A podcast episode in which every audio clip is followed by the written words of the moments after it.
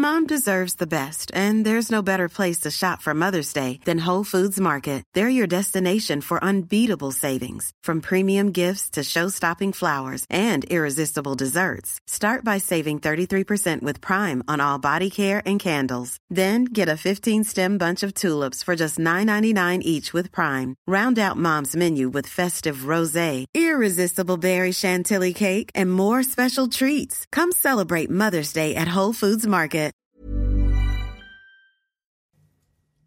Il est midi, bonjour à tous, je suis ravie de vous retrouver. C'est Midi News qui commence sur CNews avec évidemment la une cette image à Kiev des trois dirigeants européens, Emmanuel Macron, Mario Draghi, Olaf Scholz. Une première pour eux, lourde de symboles, un soutien affiché à l'Ukraine et cette question aussi en filigrane sur l'entrée de l'Ukraine dans l'Union européenne, on y reviendra largement. Et au-delà du volet international, cette visite est également très commentée en France. Alors sans contester l'importance du déplacement des trois dirigeants européens dans ce conflit, la question du timing se pose pour Emmanuel Macron à quatre jours du second tour des législatives, avec un président de la République en chef de guerre. Cela peut-il avoir un impact sur le vote? Là aussi, nous en débattrons. Mais avant cela, le journal. Il est présenté par Olivier de Carenfleck. Bonjour Olivier. Bonjour Clélie, bonjour à tous. Vous venez de dire, vous allez largement euh, y revenir. L'actualité marquée aujourd'hui par la visite d'Emmanuel Macron euh, à Kiev avec ses homologues italiens et allemands.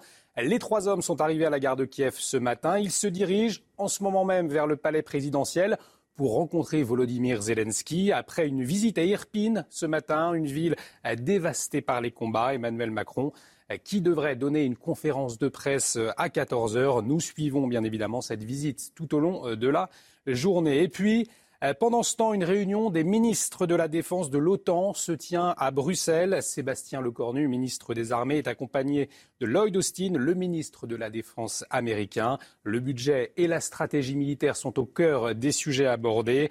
Euh, je vous le rappelle, Joe Biden a annoncé hier une nouvelle aide militaire à l'Ukraine d'un milliard de dollars. Écoutez Sébastien Lecornu.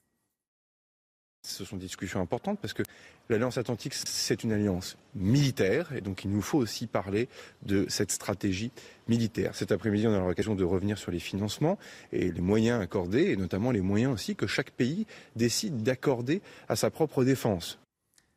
Et l'actualité euh, également marquée par les fortes chaleurs qui touchent la France et une inquiétude, le retour des incendies de forêt. Le sud de la France est en alerte à partir d'aujourd'hui. Stéphanie Rouquier, bonjour, vous êtes à Bouc-Bel-Air, c'est dans les Bouches-du-Rhône. Il y a eu un déclenchement du dispositif contre les feux de forêt.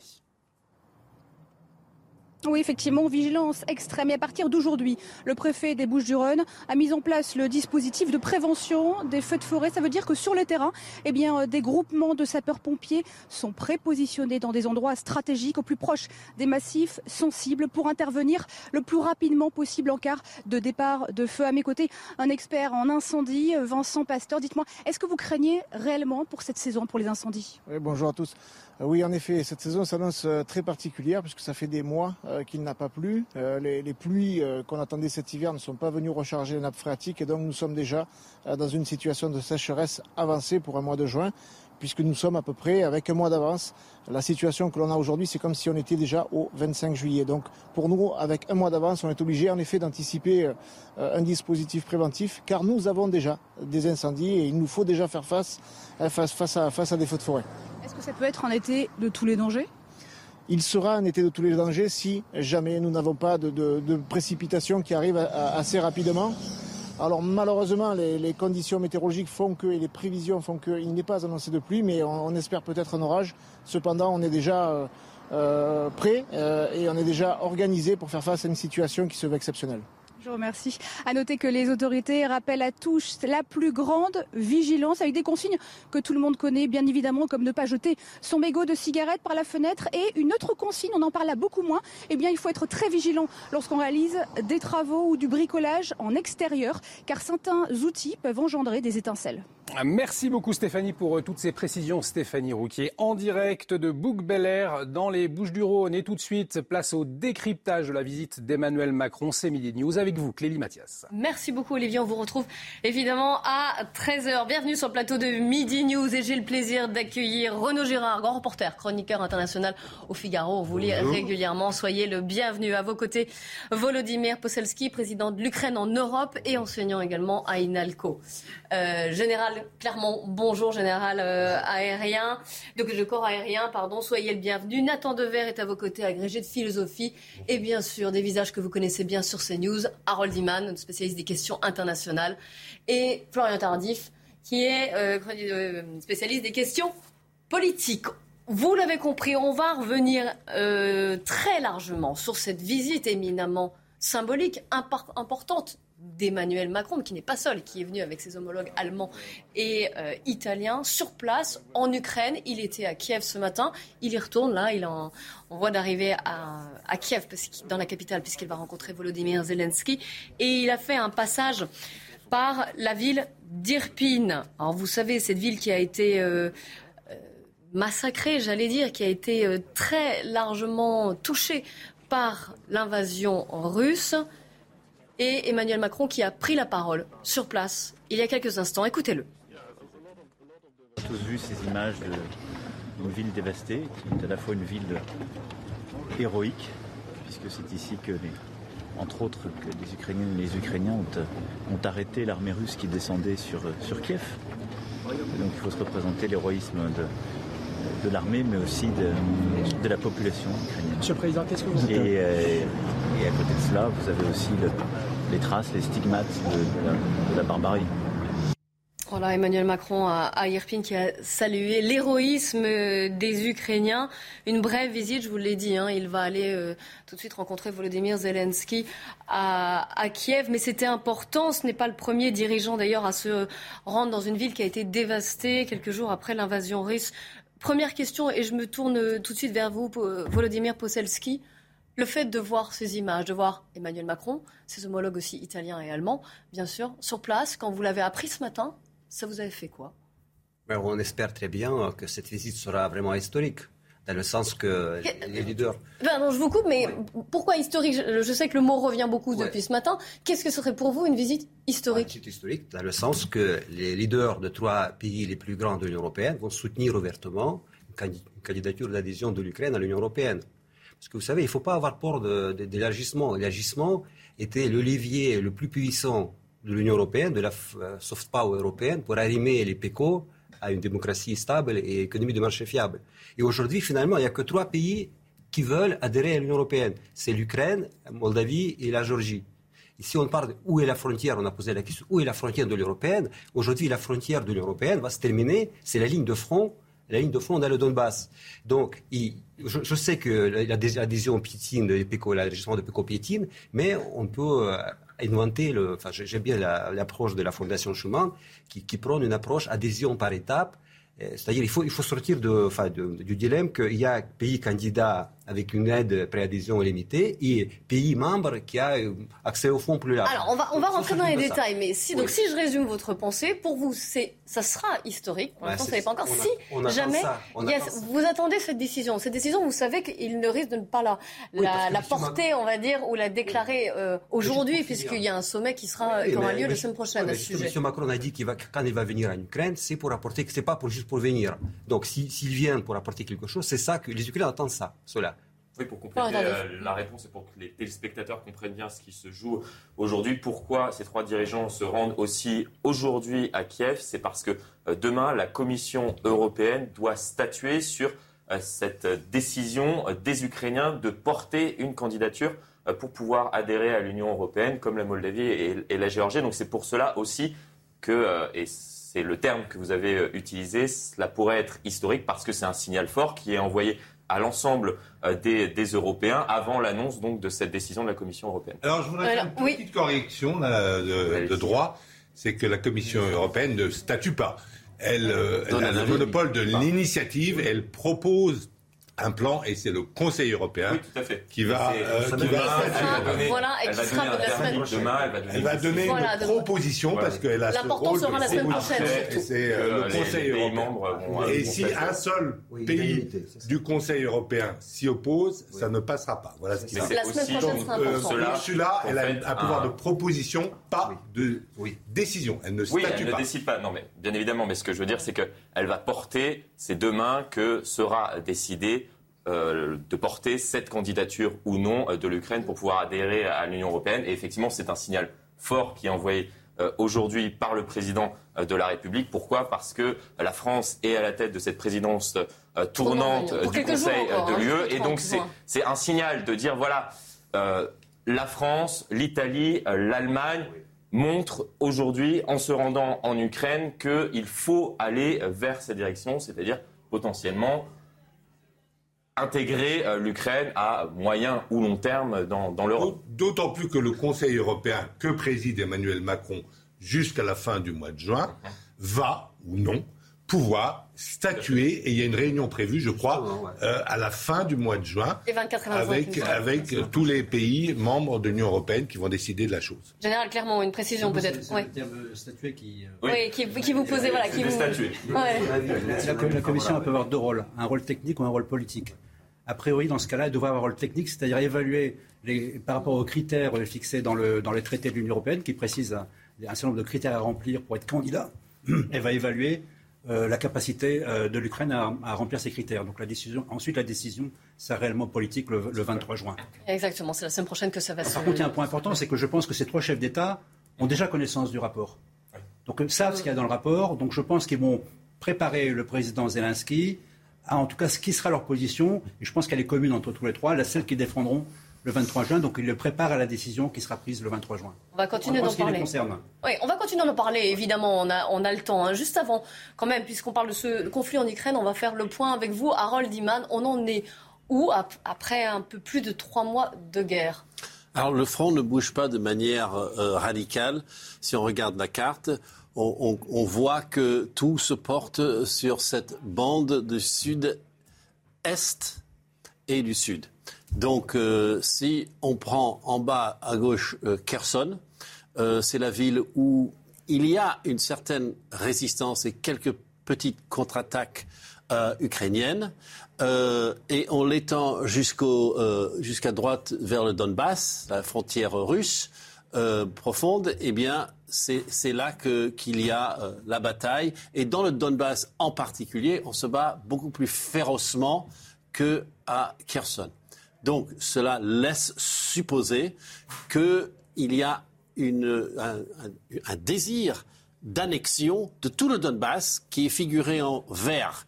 Ces deux districts, euh, oblast, comme on dit euh, dans le vocabulaire russe et ukrainien, c'est-à-dire des méga-départements français, euh, qui constituent le Donbass. Et l'idée de Vladimir Poutine au début de la guerre, c'était de reprendre la totalité de ces deux zones, ces deux districts, ces deux oblasts qui avaient fait sécession en 2014, mais dont seulement une partie avait réellement réussi à se séparer. Donc voilà, on en est. Et juste pour euh, référence, si on regarde où on en était le 20 mars de cette année, euh, c'était tout à fait différent.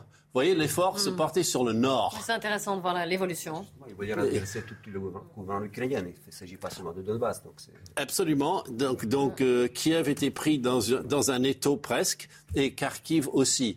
Et la surprise, c'est que les deux villes ont été dégagées. Kiev, il y a eu peut-être plus un départ un peu précipité euh, des forces russes qui euh, ont, subi des revers euh, presque de débutants, pour ainsi dire, dans leur positionnement. Ils ont, ils ont été attaqués assez facilement. Kharkiv, c'était beaucoup, beaucoup, beaucoup plus dur. Général Clermont, après là, donc on en vient de voir les cartes. Hein, après près de trois mois, un peu plus même de trois mois de, de guerre, quelles leçons en tirez-vous de ce conflit quelles sont les positions les... et dans quel... quel est le rapport de force finalement Là, il est en faveur de qui C'est pas tout à fait trois mois de guerre, c'est un mois plus deux mois de guerre. Mmh. Hein, euh, C'est-à-dire C'est-à-dire que la première offensive euh, qui a été menée par la Russe euh, est partie sur un présupposé qui était faux, c'est-à-dire qu'il n'y aurait pas de résistance ukrainienne et que l'Ukraine tomberait facilement. C'est pour ça que les Russes se sont enlisés, en particulier dans les villes qui, Kiev qui était la priorité. Donc ils ont réarticulé une stratégie à partir du 18 avril. Hein. c'est le président Zelensky qui a donné la date du 18 comme le nouveau départ de la nouvelle offensive. Et là, ils concentrent toutes leurs forces sur le Donbass. Et quand on dit toutes leurs forces sur le Donbass, aujourd'hui, c'est toutes leurs forces sur une ville qui s'appelle Severodonetsk et qui est un verrou qui risque de tomber. Et si cette ville tombe, effectivement, il peut y avoir ensuite une espèce de, de cascade de villes qui vont tomber. Et là, on aura une conquête du Donbass du nord vers le sud, parce que dans le même temps, les Russes continuent à pousser un peu partout. Le point particulier de la visite des trois présidents, là, c'est que c'est un moment particulier de la guerre où la, première fois depuis le début, les Ukrainiens reculent face aux Russes. En tout cas, les Ukrainiens sont en difficulté face aux Russes. Dans cette région-là Dans cette région-là en particulier. Ils sont moins en difficulté dans d'autres régions, en particulier dans la région de, de Kherson, comme, euh, comme Harold l'a dit. Mais ce n'est pas vraiment là où se passe euh, l'effort des Russes. L'effort des Russes, c'est sur le Donbass Nord, et, et, là, ils sont en train quand même de mettre en difficulté les Ukrainiens. Les Russes qui ont quand même, et on, on le voit avec la carte que nous a montré Harold, qui ont réévalué finalement leur stratégie. C'est ce qui semble. Hein. Une stratégie totalement nouvelle. Ils ont totalement changé leur stratégie. Ils ont euh, concentré leurs forces, ils ont réduit leurs objectifs. Euh, et, et, vraiment, la, la première, je ne dis pas qu'il faut oublier la première guerre parce qu'elle était terrible et les Ukrainiens ont une résistance magnifique. Mais là, c'est vraiment une nouvelle guerre qui a commencé il y a deux mois. Et dans cette nouvelle guerre, les Russes progressent très difficilement et très lentement, mais ils progressent. Et tout le monde reconnaît que les Russes progressent. Et ils progressent en particulier parce qu'au bout, et le seul effet de la guerre qui a commencé il y a trois mois, c'est que les, Ukrainiens commencent à manquer d'armes et de munitions. Donc ils ont du mal à résister à, à l'offensive russe. Alors, beaucoup de choses à dire. On va continuer d'en débattre ici euh, en plateau. On fait juste un point sur l'actualité puisqu'il est pile midi 15. Simon Guillain. Les températures vont encore grimper aujourd'hui. Il va faire jusqu'à 40 degrés dans le sud-ouest de la France cet après-midi. Météo France a placé 23 départements en vigilance orange canicule. Une canicule exceptionnellement précoce. Alors attention, prenez toutes vos précautions aujourd'hui et dans les prochains jours. Après la philosophie hier, les épreuves du bac se poursuivent en pleine vague de chaleur. Aujourd'hui, les lycéens en classe de première passent l'épreuve écrite de français. Et de leur côté, les élèves de bac professionnel passent les épreuves d'art appliqué et de culture artistique. Pour la première fois aujourd'hui, Elon Musk va rencontrer des employés de Twitter. Le patron de Tesla avait proposé de racheter le réseau social pour 44 milliards de dollars au mois d'avril. Et selon le Washington Post, Elon Musk aurait obtenu les données de Twitter pour connaître le nombre de spams et de faux comptes. On reprend notre débat après la présence en Ukraine, la visite, le déplacement d'Emmanuel Macron, de Mario Draghi et d'Olaf Scholz en Ukraine. Ils sont attendus à Kiev d'une minute à l'autre pour rencontrer Volodymyr Zelensky et on en débat donc en, plateau. On en fait un point juste sur la, la situation stratégique et sur le front de cette guerre entre la Russie et l'Ukraine. Renaud Girard, et euh, je m'appuie sur ce que disait le général Clermont, à savoir que cette visite quand même des trois dirigeants européens intervient à un moment spécial, particulier dans cette nouvelle guerre. Oui. Alors, il y a effectivement trois points importants dans cette nouvelle phase de la guerre. Il y a le point d'abord du Donbass. Effectivement, euh, 48 heures avant de déclencher la guerre euh, le 24 février, euh, Vladimir Poutine a reconnu l'indépendance de ces deux républiques sécessionnistes dans les limites de leurs oblasts, de ces grands départements dont parlait Harold. On va avoir les cartes. Et donc, Ça aidera c'est tout à fait euh, logique qu'ils veulent conquérir, n'est-ce pas, donner à ces républiques sécessionnistes. Alors la nouvelle carte, s'il vous plaît. Voilà. Je vois, parce que Harold fait des gestes qu'on ne voit pas forcément. La carte est bonne. Oui, mais c'est celle, de- c'est celle du mois de mars. Ça, c'est celle du mois de mars. Donc. Voilà, on a le Donc, on va voir la, la situation actuelle, euh, l'autre voilà, carte. Voilà. Et Voilà, donc, la il veut donner sa ligne, cette ligne verte, il veut donner donc à ces républiques sécessionnistes, qui évidemment plus tard demanderont leur rattachement à la Russie, mais c'est euh, l'intégralité du territoire qu'elles euh, revendiquent. Et ça peut être une voie de sortie pour Vladimir Poutine, politique et médiatique, de dire vis-à-vis de son peuple, bah, écoutez, voilà, j'ai euh, réussi à protéger mes frères russophones, ils étaient menacés d'un génocide par le gouvernement nazi de Kiev, c'est le langage de Vladimir Poutine, et donc j'arrête les hostilités. Après, euh, alors il y aura une sorte de cessez-le-feu informel, on verra quelle sera la réaction des Ukrainiens. Deuxième point important, c'est Kherson. Alors au moment même, effectivement, il faut dire au début euh, de l'offensive russe, au moment même où les Russes étaient battus sur euh, la route vers Kiev, ils ont eu un grand avantage, une grande victoire qu'on a peu souligné dans cette guerre, c'est la prise de Kherson. Parce que les Ukrainiens ont négligé de détruire le pont qui enjambe le Dniepr. Et donc ils ont pu passer de l'autre côté, vous le voyez, de grand fleuve Dniepr qui sépare l'Ukraine en deux. Et c'est le seul territoire qu'ils détiennent à, à l'ouest du Dniepr. Et c'est très important pour eux parce qu'ils contrôlent comme ça le canal qui va irriguer la Crimée, qui est une grande zone agricole. Et je pense qu'ils ne rendront, hélas, jamais Kherson. Troisième point important dont on va parler sans doute dans les discussions entre les leaders européens et, euh, et le président Zelensky, c'est l'idée euh, d'ailleurs du président Macron de saisir l'ONU pour faire un corridor euh, naval entre Odessa et le Bosphore de manière à pouvoir exporter les céréales ukrainiennes. Vous savez que l'Ukraine est une terre très riche et qu'elle peut nourrir 400 millions de personnes à travers le monde et qu'il y a des pays comme le Sénégal, comme l'Égypte, comme l'Algérie qui ont besoin. et, vous avez eu la visite du mm. président sénégalais Macky Sall à mm. Vladimir Poutine pour soutenir ce projet de laisser euh, partir les céréales ukrainiennes qui nourrissent le monde entier. Vladimir euh, sur cette, justement sur, cette, euh, sur ce front-là, et ce qui se passe, encore une fois, Emmanuel Macron a salué l'héroïsme des Ukrainiens, et on en, a tous parlé euh, autour de la table. Là, cette nouvelle guerre qui se dessine avec ce qu'a rappelé le général Clermont ou encore Renaud Gérard, une, concentration des efforts russes sur la partie du, du Donbass. Quel sentiment avez-vous? Est-ce que c'est... Vous savez, n'importe quelle armée du monde, j'aime bien voir n'importe quelle armée du monde combattre euh, dans le Donbass, dans, dans cet déséquilibre de force euh, énorme par rapport à la puissance de feu. Les Russes, ils ont beaucoup plus de canons, beaucoup plus de munitions, donc ils profitent de cette situation pour avancer, pour bombarder, pour avancer. Mais pour l'Ukraine, d'un point de vue euh, politique et géopolitique, donc la question est très claire. L'Ukraine ne peut pas accepter aucune concession territoriale.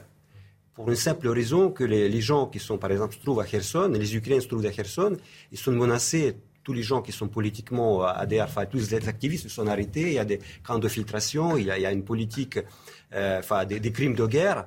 Donc, euh, et aussi, il ne faut pas que euh, l'agresseur, la Russie, aura des gains territoriaux. Donc, ce point de départ, l'Ukraine va mener cette guerre jusqu'à ce qu'on pourra libérer cette l'armée russe se retire.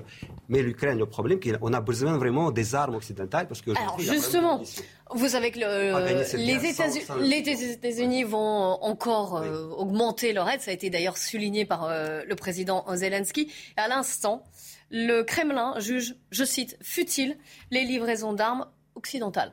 C'est la réaction qui, vient de tomber sur le, celle du Kremlin, sur ces livraisons d'armes qui augmentent, notamment de la part des, États-Unis.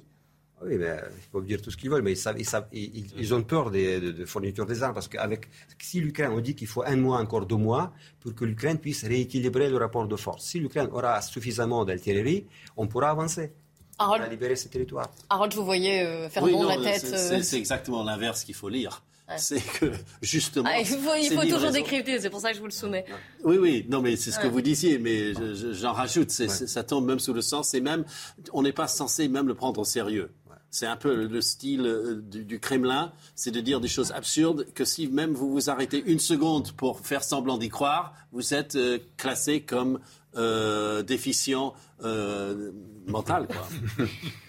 Oui, bon, faut faire avec des pincettes donc quand même, mais ça nécessite un décryptage général clairement. Sur la conquête territoriale, effectivement, l'affaire de Kherson, d'ailleurs, ça a valu euh, des critiques. Ah, vous revenez un petit peu en arrière, oui. je vais revenir sur la, conquête. Euh, la, conquête territoriale russe aujourd'hui. L'affaire de Kherson, ça a valu les critiques, des rares critiques de l'armée ukrainienne, parce qu'ils n'avaient pas défendu la frontière de la Crimée.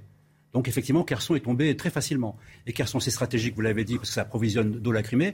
Mais il y a un autre oblast, donc une autre ville qui est stratégique, c'est Zaporizhia, parce qu'il y a la centrale nucléaire. Et pour que ce petit monde puisse vivre indépendamment, il leur faut de l'électricité. Donc ils lâcheront pas Zaporizhia. Ça veut dire que non seulement... C'est dit, il faut l'expliquer aux auditeurs, les Russes ont réussi à saisir la plus importante centrale nucléaire, nucléaire de l'ex-Union soviétique. Qui, alimente, qui compte alimenter en électricité au moins toute la partie euh, qui intéresse euh, de l'Ukraine, qui intéresse les Russes. Euh, ça veut dire qu'en fait, ils ont pris aujourd'hui 80 à 90% du Donbass territorialement, mais également ils ont une très grande partie de l'oblast de Kherson et de l'oblast de Saporidja qui sont aussi des régions importantes. C'est pour ça que sur la carte, on voit, on voit les tâches de présence des Russes, ça va bien au-delà du, du, Donbass. C'est-à-dire que toutes ces avec des points stratégiques, avec des points stratégiques et tous ces territoires qu'ils ont pris, euh, au fur et à mesure où ils les prennent, ils installent des défenses. Et ils russifient et ils installent, et vous, vous le savez. Et donc ça veut dire qu'ils s'installent durablement. C'est-à-dire qu'une fois qu'ils ont conquis ces territoires, ils mettent des positions défensives. Et, donc les Ukrainiens posent la question de la contre-offensive s'ils ont assez d'armes, mais cette contre-offensive, elle va être très difficile à mener. Ils distribuent déjà des passeports. Des passeports, ils distribuent euh, des, passeports russes à gauche, à droite, euh, aux habitants. Dans les territoires occupés, ils distribuent des passeports russes déjà. Et donc toute la question va savoir, c'est est-ce que les Russes vont s'arrêter là ou est-ce qu'ils vont vouloir conquérir Odessa, ce qui promet une bataille terrible là? Là, il y a la question aussi des négociations. Est-ce qu'elles vont reprendre Comment Pourquoi? Nathan Dever, on ne vous a pas encore euh, vraiment entendu sur ce sujet. Oui, je pense qu'on peut, on peut se poser la question de la temporalité de cette visite. Euh, non pas par rapport à la politique intérieure française. On va le faire. On hein. met tout ça entre parenthèses. On va le faire. Mais juste par rapport à la temporalité du conflit ukrainien. C'est-à-dire pourquoi Emmanuel. Macron ne s'y est pas rendu avant, pourquoi il s'y rend maintenant et euh, pourquoi il n'y va pas seul? Il me semble qu'il y a plusieurs facteurs explicatifs, en dehors de celui que vous avez dit, évidemment, qui est très important sur l'Union européenne.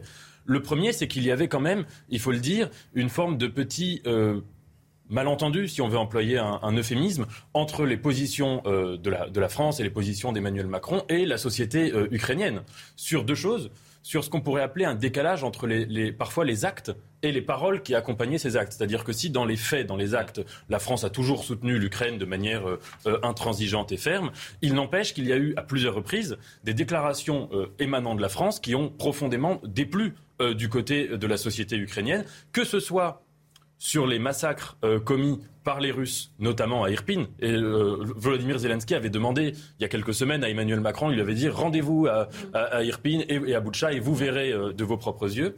Ou que ce soit sur la- les histoires d'humilier Poutine ou de ne pas De ne pas humilier. oh. Donc je pense aussi que c'est pour ça La que Russie, même. C'était la Russie. la Russie, oui, exactement. Vous avez raison.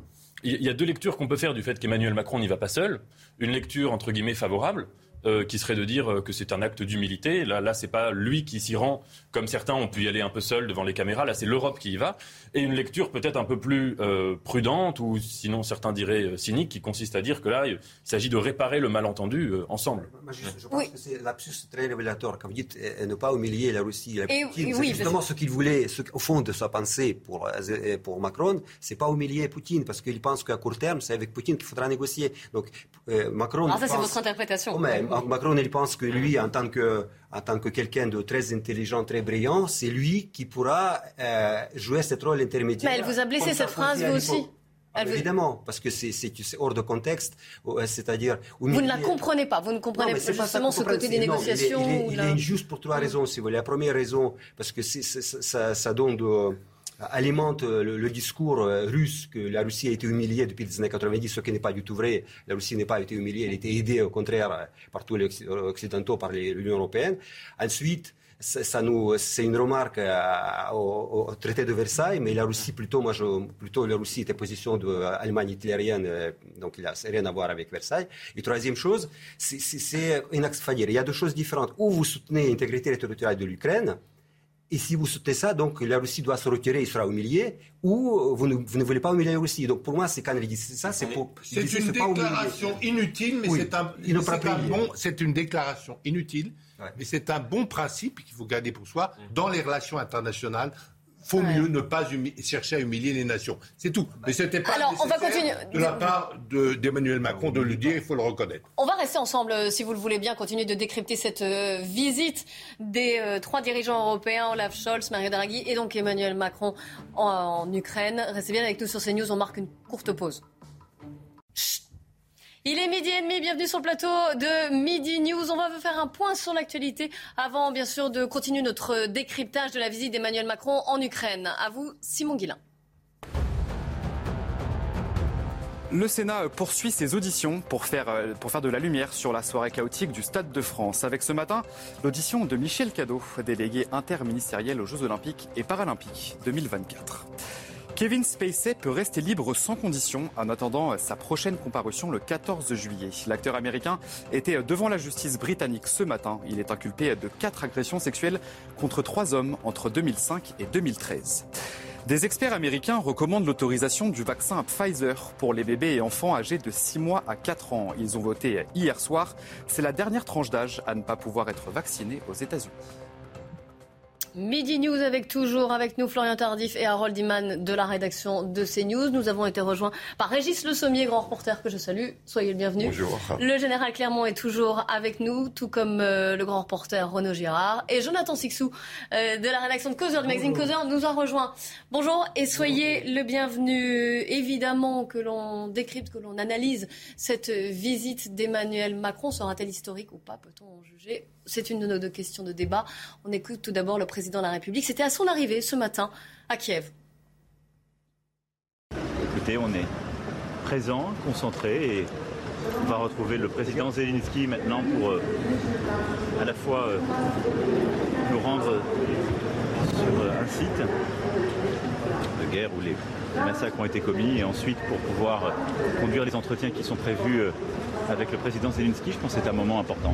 Un message, un, message adressé aux, aux Ukrainiens Un message d'unité européenne adressé aux Ukrainiennes et aux Ukrainiens, en effet, de soutien pour parler à la fois du présent et de l'avenir, parce que les semaines qui viennent, on le sait, seront des semaines très difficiles. Vous étiez très attendu par vous, vous imaginez cette attaque Merci à vous. Vous la voyez, vous l'entendez? Je viens d'arriver, euh, je vois la vôtre à ce stade, pour être honnête, donc euh, je, je vais m'y rendre, mais surtout je veux être euh, voilà, en soutien et aux côtés. Alors Régis Sommier, vous étiez euh, fin mars, début avril en Ukraine. Renaud Girard, c'était encore il y a quelques semaines. Oui, oui j'ai passé trois semaines il y a, il y a une semaine à peu près. Euh, Puisqu'on a la chance d'avoir deux personnes qui sont allées sur place. Quand vous avez entendu ce matin l'arrivée d'Emmanuel Macron, qu'on pressentait, hein, on, on, le disait déjà hier, il avait été en Moldavie, en Roumanie. Il y avait une chance pour qu'il aille en Ukraine. Vous êtes dit, Enfin, c'est pas trop tôt ou c'est trop tard, justement Qu'est-ce que vous êtes dit? À ah, moi, ça fait, ça fait très longtemps euh, que je dis le couple franco-allemand euh, doit aller en Ukraine, ou en tout cas doit se mettre à essayer de résoudre cette crise. Parce que jusqu'à présent, euh, ce qu'on a remarqué, c'est que on a vu Ursula von der Leyen énormément à l'offensive sur cette crise. Elle s'est rendue à Kiev et à l'époque, on avait la même, on faisait la même analyse. On disait, est-ce que c'est suffisant? C'est Ursula von der Leyen n'est pas quelqu'un qui est élu démocratiquement. Elle n'emporte pas les opinions publiques européennes. Là, on a les deux moteurs euh, de l'Europe. On a l'italien, l'italien, leur italien Draghi aussi. On a, on a le roumain également aussi, qu'on a assez peu mentionné. On, a, euh, bon, il y avait eu, il faut pas oublier aussi au tout début, il y avait eu les Polonais, le, premier ministre polonais, il y avait eu le premier ministre lituanien, je crois, et un autre qui s'était rendu à Kiev à l'époque où euh, justement les Russes étaient encore autour de la ville. Bon, là, les taux russes, c'est comment, c'est éloigné, desserré. donc oui, en même temps, c'est une, visite qui arrive, à mon sens, un peu tardivement et qui pourrait être, euh, je dirais, décisive si elle était suivie euh, bah, d'un voyage à Moscou, tout simplement. Ah euh, c'est-à-dire que voilà, l'Allemagne, la France qui vont à Moscou négocier, là, on peut peut-être imaginer, on force la diplomatie à rentrer dans cette crise. Et il y a, y a dans, dans l'équation, il y a beaucoup de choses. Il y a le Donbass qu'on le veuille ou non, le Donbass, euh, voilà, l'offensive, les, Ukrainiens vont se battre jusqu'au bout, mais les Russes ont quasiment partie gagnée dans le Donbass. Maintenant, qu'est-ce qu'ils vont faire, comme me disait euh, tout à l'heure Renaud Girard, qu'est-ce qu'ils vont faire après? Ensuite, on a la question de l'entrée de, l'Ukraine dans l'Europe. Et puis, euh, la, la, question de la crise alimentaire. Tout est sur la table pour une grosse négociation. Est-ce que la France et l'Allemagne ont les capacités de la mener? Renaud Gérard, vous partagez euh, l'analyse de Régis Le Sommier? Alors, je pense que c'est important que euh, Emmanuel Macron ait eu conscience qu'il est quand même président de l'Union européenne, du Conseil européen, jusqu'à la fin du mois de juin. Et donc, quand il arrive avec le chancelier allemand et le Premier ministre italien, c'est toute l'Europe. Ce sont d'ailleurs les trois grands pays fondateurs du marché commun qui viennent là. Donc c'est toute l'Europe. Donc je pense qu'il il est très pro-européen, Emmanuel Macron, et donc je pense qu'il est tout à fait logique euh, dans sa démarche. Euh, maintenant, euh, ces pays, et surtout la France, il faut le reconnaître que la France, effectivement, peut-être qu'on peut dire que Macron a eu des paroles parfois malheureuses, mais je pense que sur les principes, il a raison quand même, il ne faut jamais humilier les nations. mais c'est quand même la France a, a, et continue à livrer des armes, alors que l'Allemagne, euh, d'après ce que m'ont dit les Ukrainiens, ils n'ont toujours reçu aucune arme allemande. La France livre des euh, canons César qui font merveille dans ces euh, duels d'artillerie du Donbass, c'est surtout une guerre d'artillerie. Alors, quel est l'autre rôle qu'elle peut jouer? Et je pense que Régis a raison, c'est évidemment de trouver, de faire une médiation. D'abord de trouver, de trouver un moyen d'exporter, de sauver l'agriculture ukrainienne. C'est très important. Odessa. Et les Russes sont prêts. Ils ont accepté. Alors, il y a un problème technique à régler, mais que les marines pourront régler, qui est le déminage du port euh, d'Odessa pour que les bateaux, les vraquiers, puissent embarquer euh, ce blé et euh, l'exporter dans le, le, monde entier. C'est un dossier très important. Il y a aussi le dossier, parce qu'il faut commencer par des... Avant de trouver une paix globale, et c'est tout à fait normal. Les Ukrainiens, euh, le peuple euh, ukrainien est très remonté contre cette agression. Il va jamais accepter des concessions territoriales. C'est bien sûr, c'est tout à fait légitime. Les Russes vont jamais accepter euh, de, se retirer entièrement. Donc il faut commencer la négociation sur des sujets concrets. il y a l'histoire du corridor pour le blé, il peut y avoir des échanges de prisonniers. Les Russes ont proposé une, une proposition là sur euh, Severodonetsk pour euh, que il y a aussi une usine où euh, vous avez des, euh, des soldats et des familles qui sont euh, qui sont encerclés. Euh, il faut commencer à progresser sur des sur des sur techniques. Et donc je suis Alors- tout à fait favorable à une visite des trois Européens que propose Régis euh, à Moscou. Pourquoi pas C'est Régis qui la propose. non, mais si elle n'est pas suivie, non, mais, non, mais qu'est-ce que il faut Il n'y a pas des. Y a On pas verra de si vous trop- êtes entendu. Il n'y a pas de trop grands efforts pour la paix. On a reproché Emmanuel Macron d'avoir passé des heures et des heures au téléphone avec Poutine et ça n'a rien donné. C'est vrai que ça n'a rien donné, mais eh bien, il a eu raison Emmanuel Macron parce que il faut, il faut essayer. Au moins tenter, oui. Il faut tenter le coup, absolument. L'enjeu est trop important. Voilà, mais il a perdu quelques heures. Et alors, Euh, l'enjeu, c'est c'est la paix, c'est que les massacres s'arrêtent. Oui, l'enjeu Ouais. de- Ouais, d'Emmanuel. Macron qui a instauré en quelque sorte cette diplomatie du euh, téléphone rouge depuis le début euh, de ce conflit entre euh, les Russes et les Ukrainiens, c'est euh, de laisser à tout moment à Vladimir Poutine l'occasion de trouver une porte de sortie, euh, d'ouvrir de des, des négociations euh, euh, sur les différents sujets qui ont été euh, évoqués euh, à l'instant. Et qu'au moins le blé puisse se partir. Je rajouterai une chose, c'est que il- euh, il est clair aujourd'hui que les sanctions qu'on a appliquées à la Russie ne marchent pas.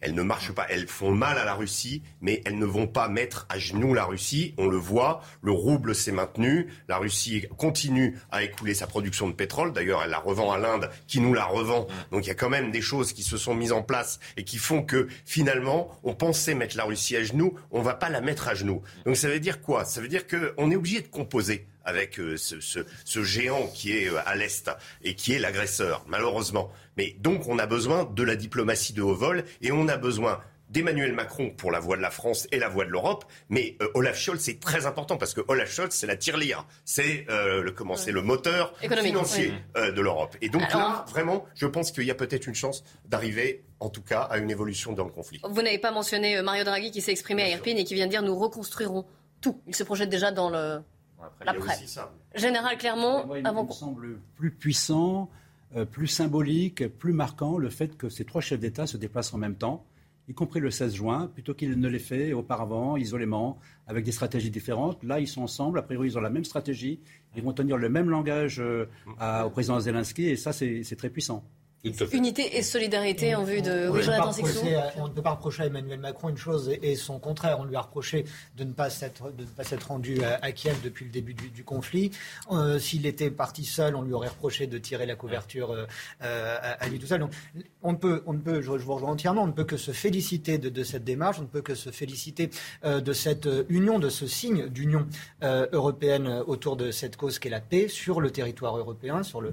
Mais euh, on pourrait regretter, comme le disait Régis, effectivement, euh, qu'il n'y ait pas ensuite un suivi, un continu avec, euh, avec une visite euh, à Moscou. Je remarque juste une chose, c'est anecdotique, mais ça, me, ça peut permettre de, sourire peut-être un petit peu dans, ces circonstances. On parlait depuis le début de ce conflit d'un retour d'une guerre conventionnelle avec la Russie qui envoyait des chars, des, des troupes, etc. Je remarque avec ce déplacement en train qu'on arrive même à une guerre à l'ancienne. Il n'y avait plus que le dirigeant nord-coréen qui voyageait en train. Et là, pour des raisons de sécurité euh, évidentes et pratiques, eh bien, ces, ces- ces trois dirigeants ont fait euh, 12 heures de, de train depuis la L'Élysée n'a pas voulu confirmer euh, ce déplacement euh, d'Emmanuel Macron aux côtés euh, de euh, ses homologues allemands et italiens jusqu'à la dernière minute. C'est-à-dire qu'on savait euh, que euh, l'avion présidentiel avait atterri en Pologne, qu'Emmanuel Macron était euh, dans le train, mais l'Élysée même si Emmanuel Macron était en train euh, C'est un de voyage de discuter, 10 heures, hein, aussi. c'est un voyage de Ah, 10-12 c'est heures ça. pour, Ouais, ouais. pour se rendre à Kiev, ne voulait toujours pas confirmer l'arrivée d'Emmanuel Macron euh, Pour des à raisons Kiev de- pour des raisons euh, de sécurité c'est des c'est le pays petits détails qui, de, de l'histoire.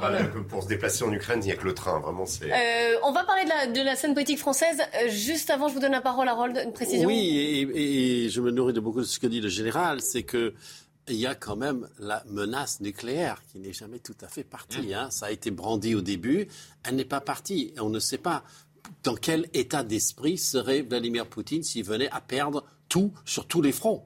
Donc il y a aussi cet aspect euh, de lui, de lui parler pour qu'il ne s'enferme pas dans une bulle paranoïaque. Et, ça- et toutes les analyses en ce Macron, sens. euh, hier, euh, lors de son euh, déplacement en Roumanie puis en Moldavie, Mm. euh, sur euh, ses propos euh, qu'on lui reproche maintenant, et notamment de la part des, des Ukrainiens concernant il ne faut pas humilier la Russie, il disait il ne faut pas oublier que c'est une puissance dotée.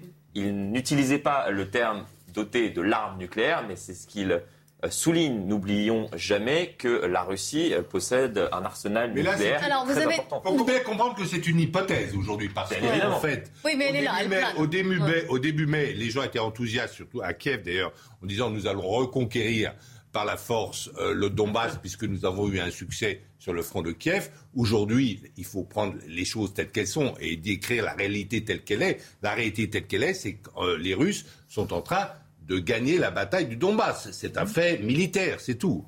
Il y a une chose aussi. Et donc, on euh, on ne parle plus aujourd'hui, l'hypothèse nucléaire, c'est con- considérablement éloigné. quand On même. a souvent glosé sur le fait que les Russes, on appelle ça l'opération, une opération militaire et non pas une guerre. Euh, c'est peut-être Eux, heureux eux. qui, eux, ne l'appellent pas une guerre, parce que ça voudrait dire que justement, il dé- euh, Vladimir Poutine n'a pas décr- on, on s'était imaginé que le 9 mai, il pouvait déclencher la mobilisation générale. C'est des choses qui ne se sont pas produites. Donc, d'un point de vue russe, c'est des signes qu'on n'est pas dans ce stade euh, où euh, la menace nucléaire, la menace nucléaire est brandie. Hein, euh, Poutine l'a fait dès le début. Il a, il a, il a Oui, oui. signifié euh, qu'il augmentait son niveau d'alerte. Euh, ensuite, ça a été répété. Il y a eu des euh, Sergei Lavrov qui a employé le terme de troisième guerre mondiale. Donc, euh, il y a eu une rhétorique comme ça, mais on n'est pas, on est toujours de leur point de vue dans l'idée de l'opération militaire. Voilà. Et une rhétorique, une rhétorique qui n'était pas nouvelle, puisque c'est une rhétorique qu'avaient utilisée eux-mêmes les Américains lors de la guerre de Kippour.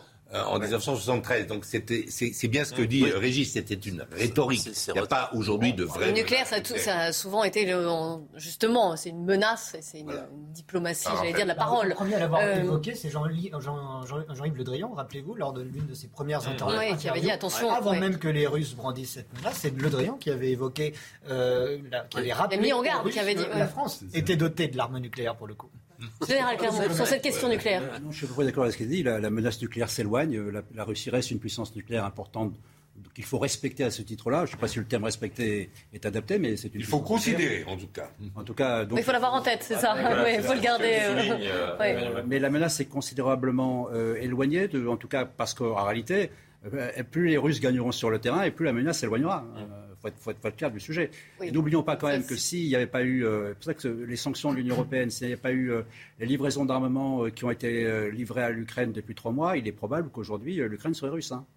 C'est ça la réalité. hein. Donc en, en gros, la stratégie occidentale fonctionne. Elle a fonctionné, elle a empêché la prise de contrôle de la- de la- de l'Ukraine par la, par la Russie. Je vais vous montrer les images. Je, je vous interromps juste parce que alors. On va avoir bientôt des images de l'arrivée de- d'Emmanuel Macron, Mario Draghi et Olaf Scholz que vous voyez là euh, à euh, parce qu'ils arrivent bientôt à, à Kiev, dans la capitale. Ils sont arrivés déjà et ils vont avoir un déjeuner et une rencontre avec euh, le président ukrainien Volodymyr Zelensky. On revient, voilà, voilà, arrivé à Kiev, donc des Bon moment. Et le commandant en Le- chef de l'armée les ukrainienne a délégations remercié la européennes France arrivent. pour son aide militaire, il faut le dire. Euh, le, le général Zaloujny, qui est euh, le grand stratège, puisque c'est lui euh, qui a fait gagner la bataille de Kiev en, en dispersant ses troupes, comme Kutuzov euh, contre Napoléon. Il a fait la même stratégie euh, géniale. Euh, il a remercié la France dans un tweet, c'était lorsque j'étais à Kiev, euh, de son aide militaire, parce que ces canons César sont très efficaces. C'est ce que j'allais dire. Ils ont une réelle utilité sur place et une, réelle importance. un grand, ils peuvent. un grand ouais. succès euh, à l'Eurosatori, là, au. au- Oui, oui, oui, on en a beaucoup Ces parlé. canons- euh. Ces canons sont indispensables par rapport à une armée qui est l'armée russe qui utilise l'artillerie comme, euh, je veux dire, massivement. Quoi. C'est vraiment donc il y avait, il y avait besoin de, de rétablir un, un équilibre entre les deux armées. Midi 45, on va faire un point sur l'actualité. Simon Guillain.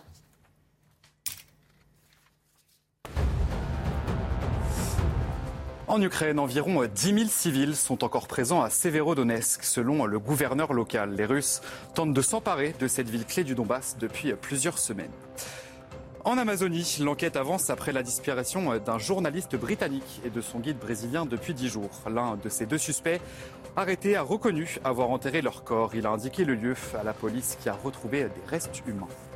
Et un mot de Formule 1, le Grand Prix d'Australie à Melbourne est prolongé jusqu'en 2035. La course est considérée comme l'une des préférées des fans, des pilotes et des équipes. Selon le PDG de la Formule 1, Melbourne est une ville internationale incroyable et dynamique qui correspond parfaitement à notre sport. Fin de citation. Alors, on a beaucoup évoqué la question du timing de cette visite d'Emmanuel Macron, Mario Draghi et Olaf Scholz en Ukraine. Elle a aussi son importance en le registre politico-français. Si vous voulez bien, on va faire une petite euh, parenthèse. Nous sommes évidemment à quatre jours du second tour des législatives. Certains diront que cette visite ne doit rien au hasard. C'est le cas d'Alexis Corbière. Était ce matin dans la matinale de CNews. Écoutez-le. Ça a un effet où normalement tous on se retrouve derrière le président. Avouez que le faire à trois jours d'un scrutin, ça donne le sentiment que euh, euh, la France c'est lui. Mais je l'ai vu euh, plus choquant parce que ça on verra il y a deux jours, là, ou même c'était hier, pardon, sur le tarmac euh, avant-hier, avant-hier, quand, il part, quand il a osé dire que voter pour lui, c'était pas une voix ne doit manquer pour la République. Sous-entendu, quiconque ne vote pas pour les candidats de M. Macron est en dehors de la République. Ça, ça me choque. Alors, visée électoraliste, ce voyage, Jonathan Sixou, qu'est-ce que vous en pensez? il, a, raison qu'il y a eu un mélange des genres déplorable il y a euh, deux jours euh, à aller sur un territoire étranger en plus de la part du, chef de l'État. Oui, il a répondu notamment à Jean-Luc Mélenchon. Il répondait directement à Jean-Luc Mélenchon, euh, ce qui accentue cette idée de duel entre deux hommes au sommet comme ça, ce qui n'est pas très agréable dans une démocratie. Ensuite, vous imaginez bien qu'une telle visite, ça ne s'organise pas en trois jours. Donc ça fait des semaines et des semaines que les états-majors des différents chefs d'État, euh, ils sont quatre à se déplacer, euh, sont en, coopération avec les autorités ukrainiennes pour préparer ce voyage. Euh, il, y a aussi les emplois du temps euh, d'Olaf Scholz, de Mario Draghi, de président roumain. Il y a un, calendrier électoral. Qu'est-ce qu'on aurait dit aussi, pardon, je, si euh, Emmanuel Macron s'enfermait à l'Élysée et ne s'occupait que des circonscriptions à gagner, alors qu'il est président de, l'Europe et qu'il y a une guerre sur le continent européen. Vous voyez, on, oui, mais certains lui reprochent. c'est le cas de Marine Le Pen. Je vais vous donner la parole, mais il y a, un, il y a un, hasard du calendrier qui est pas très heureux en termes d'image, mais Ou pas d'ailleurs. Peut-être que ça peut lui servir. Oui, ça, peut lui servir. Non, mais si pour ses opposants, j'entends. Mais je pense qu'on ne peut pas c'est un mauvais procès sur le, timing qui, est fait à mon sens. Écoutez Marine Le Pen qui a fait à peu près le même procès justement. il n'y aurait pas eu ce procès s'il était ah. parti plus tôt, je vous l'accorde. Euh, bah, elle, en parle. Écoutez, c'était ce matin chez nos confrères de France Inter. Euh, c'est pas le sujet du mépris, c'est le sujet euh, qu'en réalité Emmanuel, Emmanuel Macron fait un choix qu'il aurait pu faire il y a une semaine ou il y a dix jours.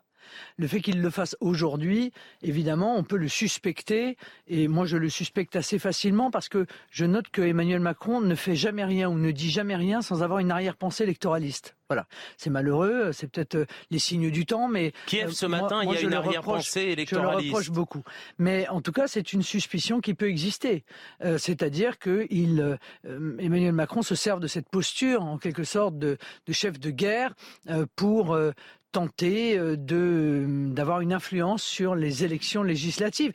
Alors, je vais vous donner la parole, Régis Sommier, juste avant cette image, puisque on a une image devant le palais présidentiel euh, ukrainien de Volodymyr Zelensky, de Mario Draghi, d'Olaf Scholz, d'Emmanuel Macron. Ce sont des images, je le précise, hein, non pas en direct, mais en léger différé. Président et vous voyez cette poignée de main entre Volodymyr Zelensky, Emmanuel Macron, Mario Draghi. Voilà, cette image, Olaf Scholz, bien sûr, et le président roumain, Yanis, qui est là. Voilà, une image importante. Ils vont ensuite, ces dirigeants, avoir des discussions, déjeuner ensemble, avant une conférence de presse euh, qui est prévue euh, en début d'après-midi. Voilà, les dirigeants qui entrent maintenant dans ce palais présidentiel. Mais l'image était importante et je tenais à vous la, à vous la montrer. Régis Le Sommier, reprenons donc notre, notre débat. sur ce timing, dans, à quatre jours du, du scrutin des législatives. Sur ce timing, on peut pas. Moi, je pense qu'il n'est pas imaginable, même si, euh, même imaginons que voilà, Emmanuel Macron ait contacté Olaf Scholz et euh, Mario Draghi euh, il y a quelques semaines en disant on va préparer puis on va le faire coïncider juste avant mm. l'élection. Non, c'est pas possible que Olaf Scholz dise à Macron je vais, je vais t'aider à, comment avoir ta majorité et on va faire ce coup et en même temps du coup on ira à Kiev. On n'y est pas allé et tant mieux on va profiter de l'opportunité. Non, je pense que là, je pense que Alexis Corbière se fourvoie, qu'on est lui par contre bah, il a tout intérêt à faire de l'électoralisme euh, pour son camp, mais euh, c'est pas vraisemblable. Ces, ces visites-là, euh, c'est orchestré au minimum, au millimètre. En plus, ça se, ça se produit en train. Donc, euh, si c'était un, un, voyage en, en hélicoptère ou comment avec un moyen aérien, ça mettrait beaucoup moins de temps. Là, il y a beaucoup de risques. Hein. Les trains, on sait, en plus dans l'est de l'Ukraine, ont tendance à être ciblés en priorité par, la, par les Russes, parce que les trains transportent des, des, comment, des, des, de l'armement et que voilà donc ils viennent de ils viennent de l'ouest et ils vont vers l'est. Donc là, un train transportant trois trois dirigeants, trois hauts dirigeants européens, c'est quand même quelque chose à, à, mettre en place. Donc c'est pas possible. Et je pense que voilà, même si oui, j'ai trouvé assez astucieux de la part de Mélenchon d'utiliser le terme de la comparaison avec Donald Trump sur le tarmac. Ça, c'est vrai que c'était une voilà bien joué de la part de Mélenchon. Maintenant, il faut un peu arrêter les choses et dire voilà, le président, bah, ça fait partie de son, son activité. Surtout, euh, Emmanuel Macron, il est président de la France, il est président de l'Europe, donc il, il agit. surtout le président de l'Europe, absolument. Il, il, est en phase avec ses responsabilités. Il y a une maladresse médiatique, c'est-à-dire qu'en fait. Euh, en politique intérieure, Macron est beaucoup moins bon qu'il l'était en 2017. C'est assez curieux. Il fait des fautes qu'il n'aurait jamais fait en 2017. Et là, la faute, c'est de s'exprimer sur un sujet d'élection, de politique euh, intérieur. devant un avion où on entend le bruit des réacteurs derrière. Là, c'est très malheureux. Je ne sais pas, je sais pas qui, il aurait dû faire. Alors, vous étiez sur place, hein, Florian. La République explique à chacun de ses déplacements à l'étranger qu'il ne parle pas de politique intérieure. Or, et c'est tout à fait euh, normal que Jean-Luc Mélenchon réitère ses propos concernant une venue comme par hasard euh, d'Emmanuel Macron à Kiev à quelques jours euh, du second tour euh, des législatives. Pourquoi? Parce que c'est le président lui-même qui a décidé d'inscrire ce déplacement au cœur de cette campagne de l'entre-deux tours, en s'exprimant comme cela à quelques minutes à peine. C'était pas prévu à son agenda. Cela a été décidé à la dernière minute. Emmanuel Macron, lors du Conseil des ministres qui s'est tenu mardi matin, était encore en train de corriger euh, son discours qu'il allait euh, prononcer donc quelques heures plus tard devant cet avion qui devait le conduire en Roumanie. Donc c'est Emmanuel Macron qui assume d'ailleurs. Je lui ai posé la question hier en Roumanie. Il dit bien évidemment. Jean-Luc Mélenchon a tout intérêt à faire cela. Je ne vais pas commenter ce que dit mon opposant politique. D'ailleurs, il ne cite pas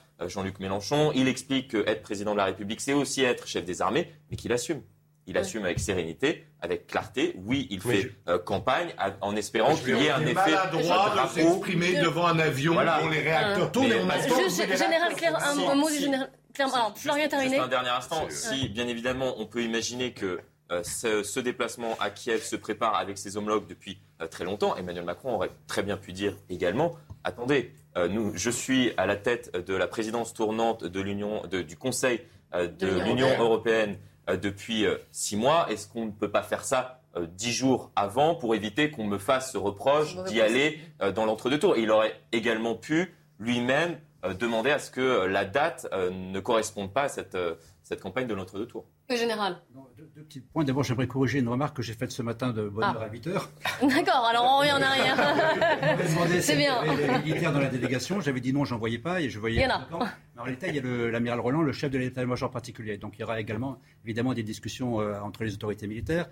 Et Écoutez, je salue cette, euh, cette euh, honnêteté, en tout cas, votre honnêteté. Oui. et cette correction. Et, puis, deuxième, remarque Et puis deuxième point, moi j'aimerais rappeler quand même ce, qu'a écrit le chef d'état-major des armées dans, un, dans une lettre qu'il a, qu'il a diffusée à ses généraux peu de temps après le début de la guerre. Il a souhaité un minimum d'unité nationale sur la question de l'Ukraine. C'est un moment tragique, c'est un moment dramatique. Euh, il y a peut-être des causes qui méritent que les Français soient un petit peu plus unis. On voit l'exemple des Grands-Bretons, hein, qui ne sont pas nos meilleurs amis, mais néanmoins, entre les travaillistes et, les, conservateurs, il y a quand même une unité de, la stratégie. et Boris Johnson n'est pas aussi critiqué que ne l'est Emmanuel Macron sur la question de l'Ukraine.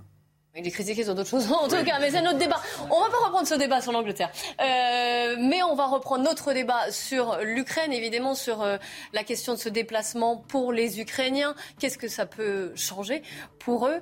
Et puis, bien sûr, sur les effets sur la politique intérieure à quatre jours du second tour des législatives. Restez bien avec nous sur CNews. On se retrouve juste après le journal de 13h. Il est 13h, bonjour à tous, bienvenue si vous nous rejoignez, c'est Midi News avec le débat qui euh, va reprendre évidemment sur le déplacement d'Emmanuel Macron, Mario Draghi, Olaf Scholz en Ukraine. Mais avant cela, on fait un point sur le reste de l'actualité avec vous, Olivier de Kerenfleck. Rebonjour Clélie, bonjour à tous. Et on va commencer avec euh, cette image, cette poignée de main entre euh, Emmanuel Macron et Volodymyr Zelensky. Vous le voyez au palais présidentiel de Kiev, c'était il y a quelques instants avec Olaf Scholz, euh, Mario euh, Draghi, également le président euh, français, donc avec ses homologues italiens, allemands et roumains, qui échangent en ce moment même à Kiev. Un, déjeuner est également prévu. Dans la matinée, Emmanuel Macron a visité la ville d'Irpine, une ville dévastée par les combats. Une conférence de presse commune doit être donnée à 14 heures. Nous suivons bien évidemment cette visite tout au long de la journée. En France à présent, à Paris plus précisément, un centre d'accueil pour toxicomanes non sevrés fait polémique. Il doit ouvrir en plein cœur du 16e arrondissement, euh, dans un quartier où 10 000 enfants sont scolarisés. Ces toxicomanes auront un, accès libre tous les jours. Les riverains sont vent. Ils craignent pour la sécurité de leurs enfants. Les explications avec Régine Delfour et Jean-Laurent Constanti. Sur les grilles de l'ancien hôpital Chardon-Lagache, des affiches alertent les passants. Ce bâtiment va servir d'accueil dès le mois d'août à une trentaine de consommateurs de crack, libres de leur mouvement 24 heures sur 24. La nouvelle est tombée le 28 mai, laissant les habitants du quartier d'Auteuil sous le choc. Sophie, maman de trois enfants, préfère garder l'anonymat.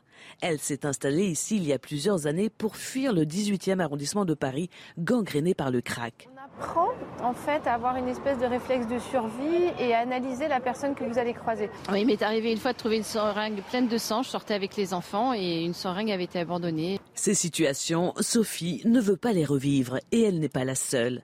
Ici, les enfants se déplacent sereinement, mais avec l'ouverture de ce centre d'accueil, le crack risque de s'installer dans ce quartier. Les parents sont très inquiets. Moi, je ne vais pas accompagner mes filles de 13 ans et de, et de 16 ans à l'école pour faire le garde du corps. Donc le papa que je suis, oui, je suis inquiet. Et si demain il faut aller euh, manifester euh, à République, à machin, à un truc, eh ben j'irai. Parce que je suis un papa comme les autres et mes enfants, ils ont la même valeur que les autres. Les commerçants craignent aussi d'être attaqués. À 6 heures, on est ouvert le magasin. Euh, je sens qu'à 6 heures, ils vont attendre que ça s'ouvre.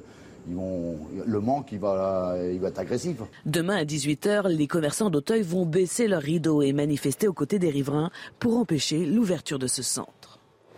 Et l'actualité euh, également marquée par les, fortes chaleurs qui touchent la France et une inquiétude, le retour des incendies de forêt. Le sud de la France est en alerte à partir d'aujourd'hui. Stéphanie Rouquier, euh, vous êtes à Penmirabeau, c'est dans les Bouches du Rhône et il y a eu un déclenchement du dispositif contre les feux de forêt. C'est bien cela?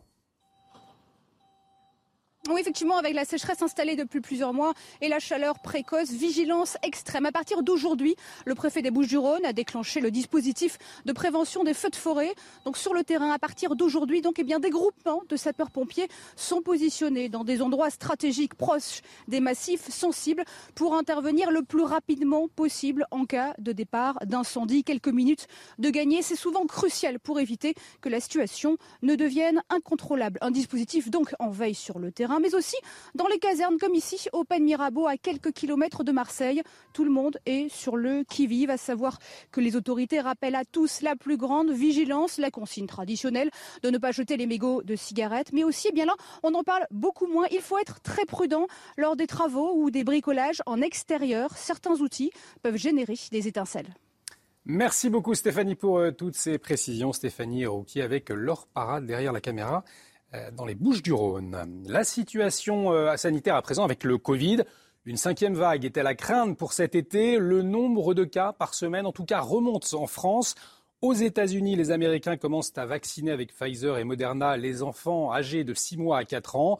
Euh, cela pourrait peut-être même arriver en France. Écoutez ce qu'en pense Bruno Megerman. Il est chef du service de réanimation médicale et toxicologique de l'hôpital Lariboisière. Ça va arriver juste après les États-Unis. Euh, actuellement, euh, les deux compagnies pharmaceutiques ont déposé le même dossier aux autorités de santé en Europe. Et donc, euh, l'Agence européenne du médicament sera amenée très prochainement aussi, alors généralement juste derrière les États-Unis, à, à, donner un avis de mise sur le marché. Et ensuite, évidemment, les autorités sanitaires françaises devront se prononcer, mais très probablement, ils se prononceront pour la mise sur le marché en laissant ouvert euh, la possibilité de vaccination en fonction de l'accord parental, euh, en recommandant le vaccin chez les enfants euh, à risque, mais sans aucune obligation. On va parler de sport maintenant avec les finales du championnat de France de basket qui ont débuté hier à Monaco. Monaco qui a déjà pris un petit avantage sur son adversaire, Lasvel. On voit tout ça dans le JT Sport. Regardez votre programme en diminuant votre consommation énergétique avec Groupe Verlaine. Isolation thermique par l'extérieur avec aide de l'État. Groupeverlaine.com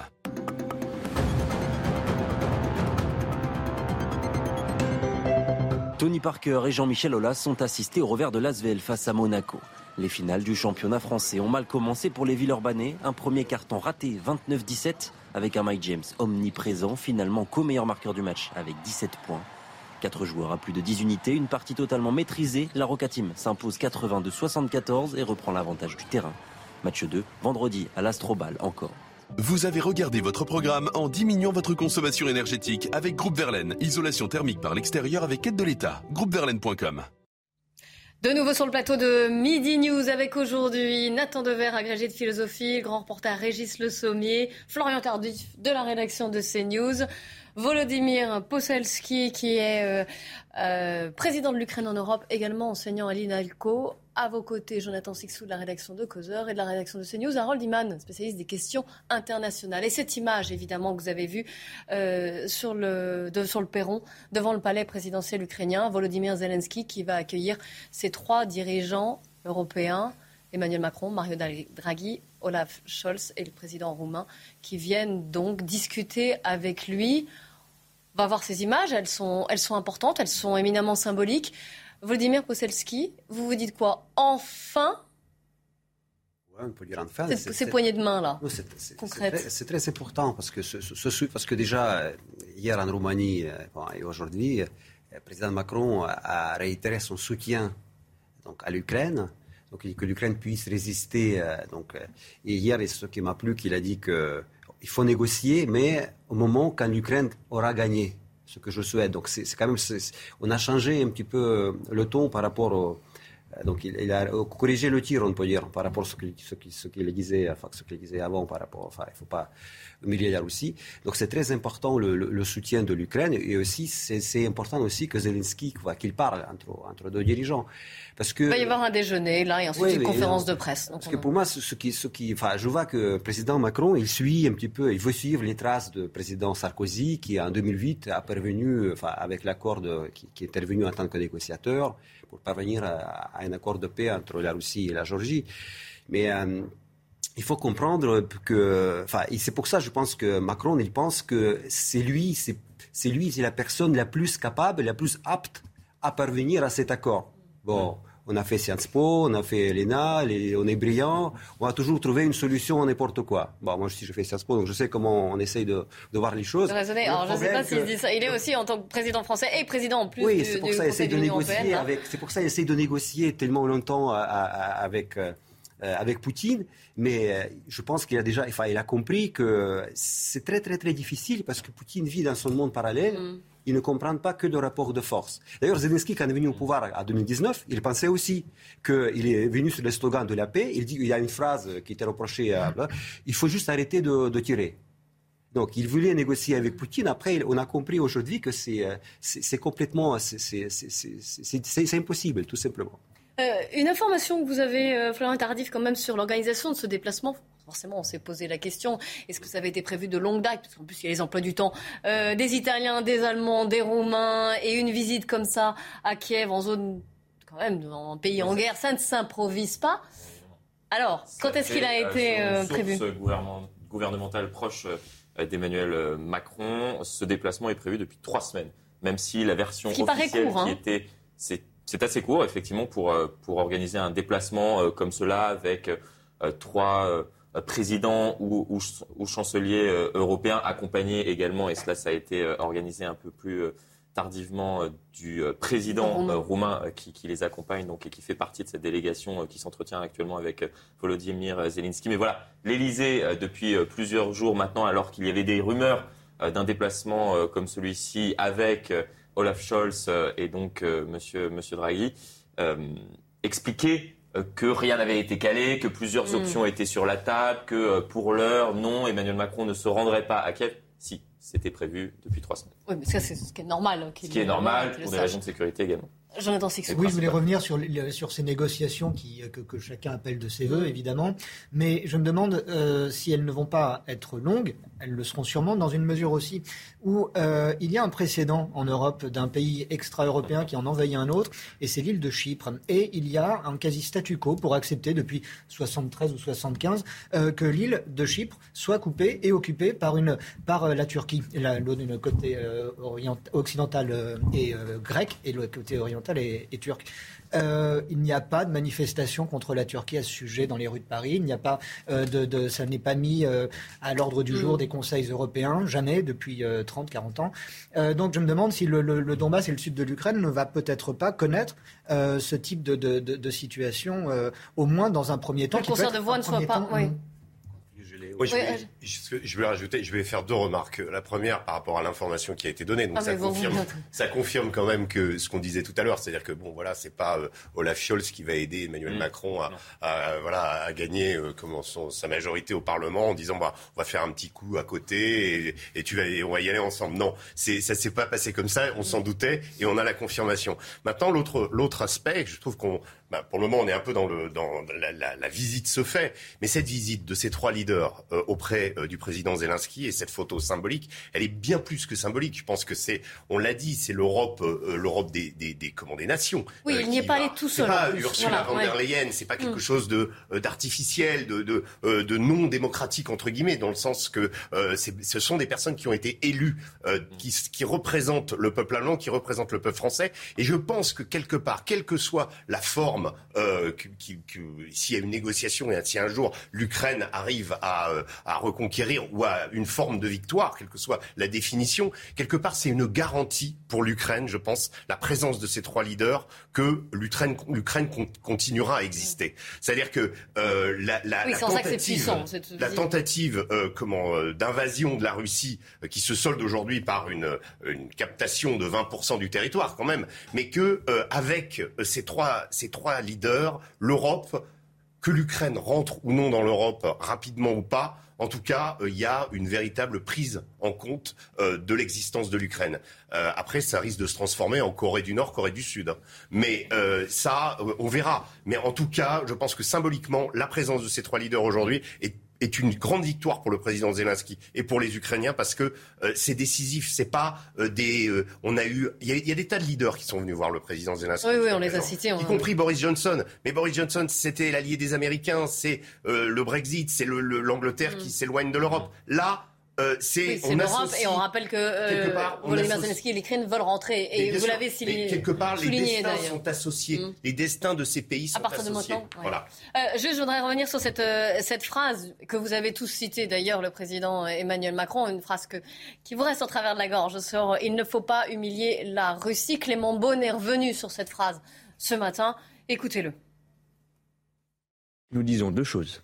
Nous disons bien sûr, nous devons, même si c'est difficile, même si la situation c'est la guerre, à l'évidence, qui continue, même s'il n'y a aucune ambiguïté sur l'agression. Nous, nous n'avons jamais hésité, nous n'avons jamais été complaisants de Vladimir Poutine, contrairement à d'autres forces politiques, jamais. L'agression, elle est russe, aucune ambiguïté là-dessus. Le président de la République n'a jamais dit nous n'allons pas humilier Vladimir Poutine. Il a dit aujourd'hui, sans aucune ambiguïté, agression russe, soutien à l'Ukraine, sanctions contre la Russie. Un. Deux, il y aura un temps on l'espère, de cesser le feu puis de reconstruction de l'Ukraine. Trois, il y aura un temps qui évidemment n'est pas le moment que l'on vit, dans lequel il faudra reconstruire avec le peuple russe, la société russe, dans les années qui viennent, bien sûr, ça n'est pas tout de suite, malheureusement, une relation avec la Russie. Et c'est ce jour-là, prenant les exemples historiques précédents, malgré les agressions du passé, qu'il faudra trouver un chemin pour le peuple russe où on n'est pas dans une forme d'enfermement dans l'histoire. Mais il n'y a aucune ambiguïté sur le fait que Vladimir Poutine est le coupable, l'agresseur, que nous soutenons l'Ukraine et que nous souhaitons la victoire de l'Ukraine et nous agissons pour la victoire de l'Ukraine. Le ministre délégué chargé de l'Europe qui euh, explique, explicite un peu plus cette phrase, est-ce que vous la comprenez mieux mais Justement, il faut, il faut lever cette ambiguïté. Je dis qu'il y a quand même humilié la Russie, je dis qu'il y a une, sur le plan intellectuel et sur le plan politique, il y a ces d'une part, où vous soutenez euh, l'intégrité, le principe de l'intégrité territoriale de l'Ukraine, ce qui était déjà dit, confirmé hier, et euh, de ça, vous, vous soutenez que l'Ukraine, euh, que la Russie doit se retirer, la Mérousse doit se retirer de l'Ukraine, et donc pour Poutine, la Russie sera humiliée, ou vous, vous parlez de cette, de cette humiliation. Mais moi, je pense que c'est juste, c'était une phrase inappropriée, mm. inadéquate, mais c'est justement dans ce, dans ce cadre de, de, de, l'approche de, de, la présidence française qui veut un jour jouer un rôle intermédiaire. Mais c'était pour le moment, c'était inapproprié de parler de ça. Nathan Dever on peut se poser la question quand même des limites de la pensée complexe entre guillemets qu'avait vanté euh, Emmanuel Macron dès Et en même temps, ouais. Qui, est-ce que la pensée complexe fonctionne en, en situation de décision politique, c'est une chose. En situation de guerre, euh, c'est une chose encore plus, c'est une question qui se pose. Ce que vous dites, c'est que le en même temps, ça ne marche pas en temps de guerre. Hein. Euh, surtout du point de vue de la pensée, si vous voulez. Et la deuxième chose, juste si on voulait être euh, taquin, c'est que le mot humilié, étymologiquement, ça veut dire humus, revenir à la terre. Donc mm. humilier la Russie, ça voudrait dire la ramener à son territoire qui est le sien du point de vue du droit international. 13h15, un point sur l'actualité avec Simon Guillain.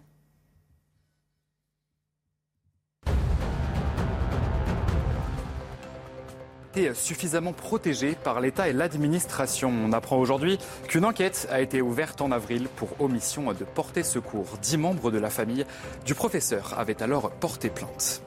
Le géant américain McDonald's va payer 1,25 milliard d'euros à la France afin d'éviter des poursuites pénales pour fraude fiscale. L'accord a été validé ce matin par le président du tribunal judiciaire de Paris. McDonald's salue cette décision et assure tout mettre en œuvre pour, pour se conformer aux lois. L'homme qui avait tenté de tuer Ronald Reagan a été libéré. En 1981, John Hinckley avait tiré sur le président américain pour impressionner l'actrice Jodie Foster qu'il voulait séduire. Mais après 41 ans, 2 mois et 15 jours, enfin la liberté, a-t-il tweeté. Parole d'Iman. Vous voulez revenir sur, la, sur ces négociations, sur cette phrase d'Emmanuel Macron, humilier la Russie? C'est, je pense, un peu l'art diplomatique euh, dans toute sa splendeur.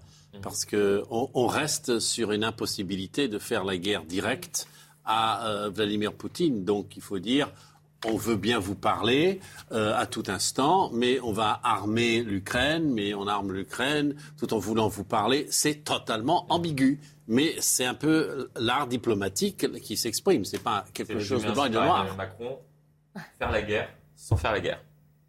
Là, on est de nouveau dans du, dans du en même temps. Hein. Oui. Nathan. Dans du en même temps. Ça devient la pensée très complexe. Oui. la pensée, vous, vous parliez de la pensée complexe et ambiguë. Qu'est-ce qu'on met derrière le mot victoire de l'Ukraine? Et bien sûr, ça c'est la grosse question. Mais on va pas, euh, va pas l'ouvrir là. non, mais on va donner la parole aux Ukrainiens. C'est la question des objectifs de cette guerre. C'est l'objectif de cette guerre? Il faut que, comme parlent certaines pays, euh, la Grande-Bretagne par exemple, et PECO, qu'il faut que le régime de Poutine s'effondre.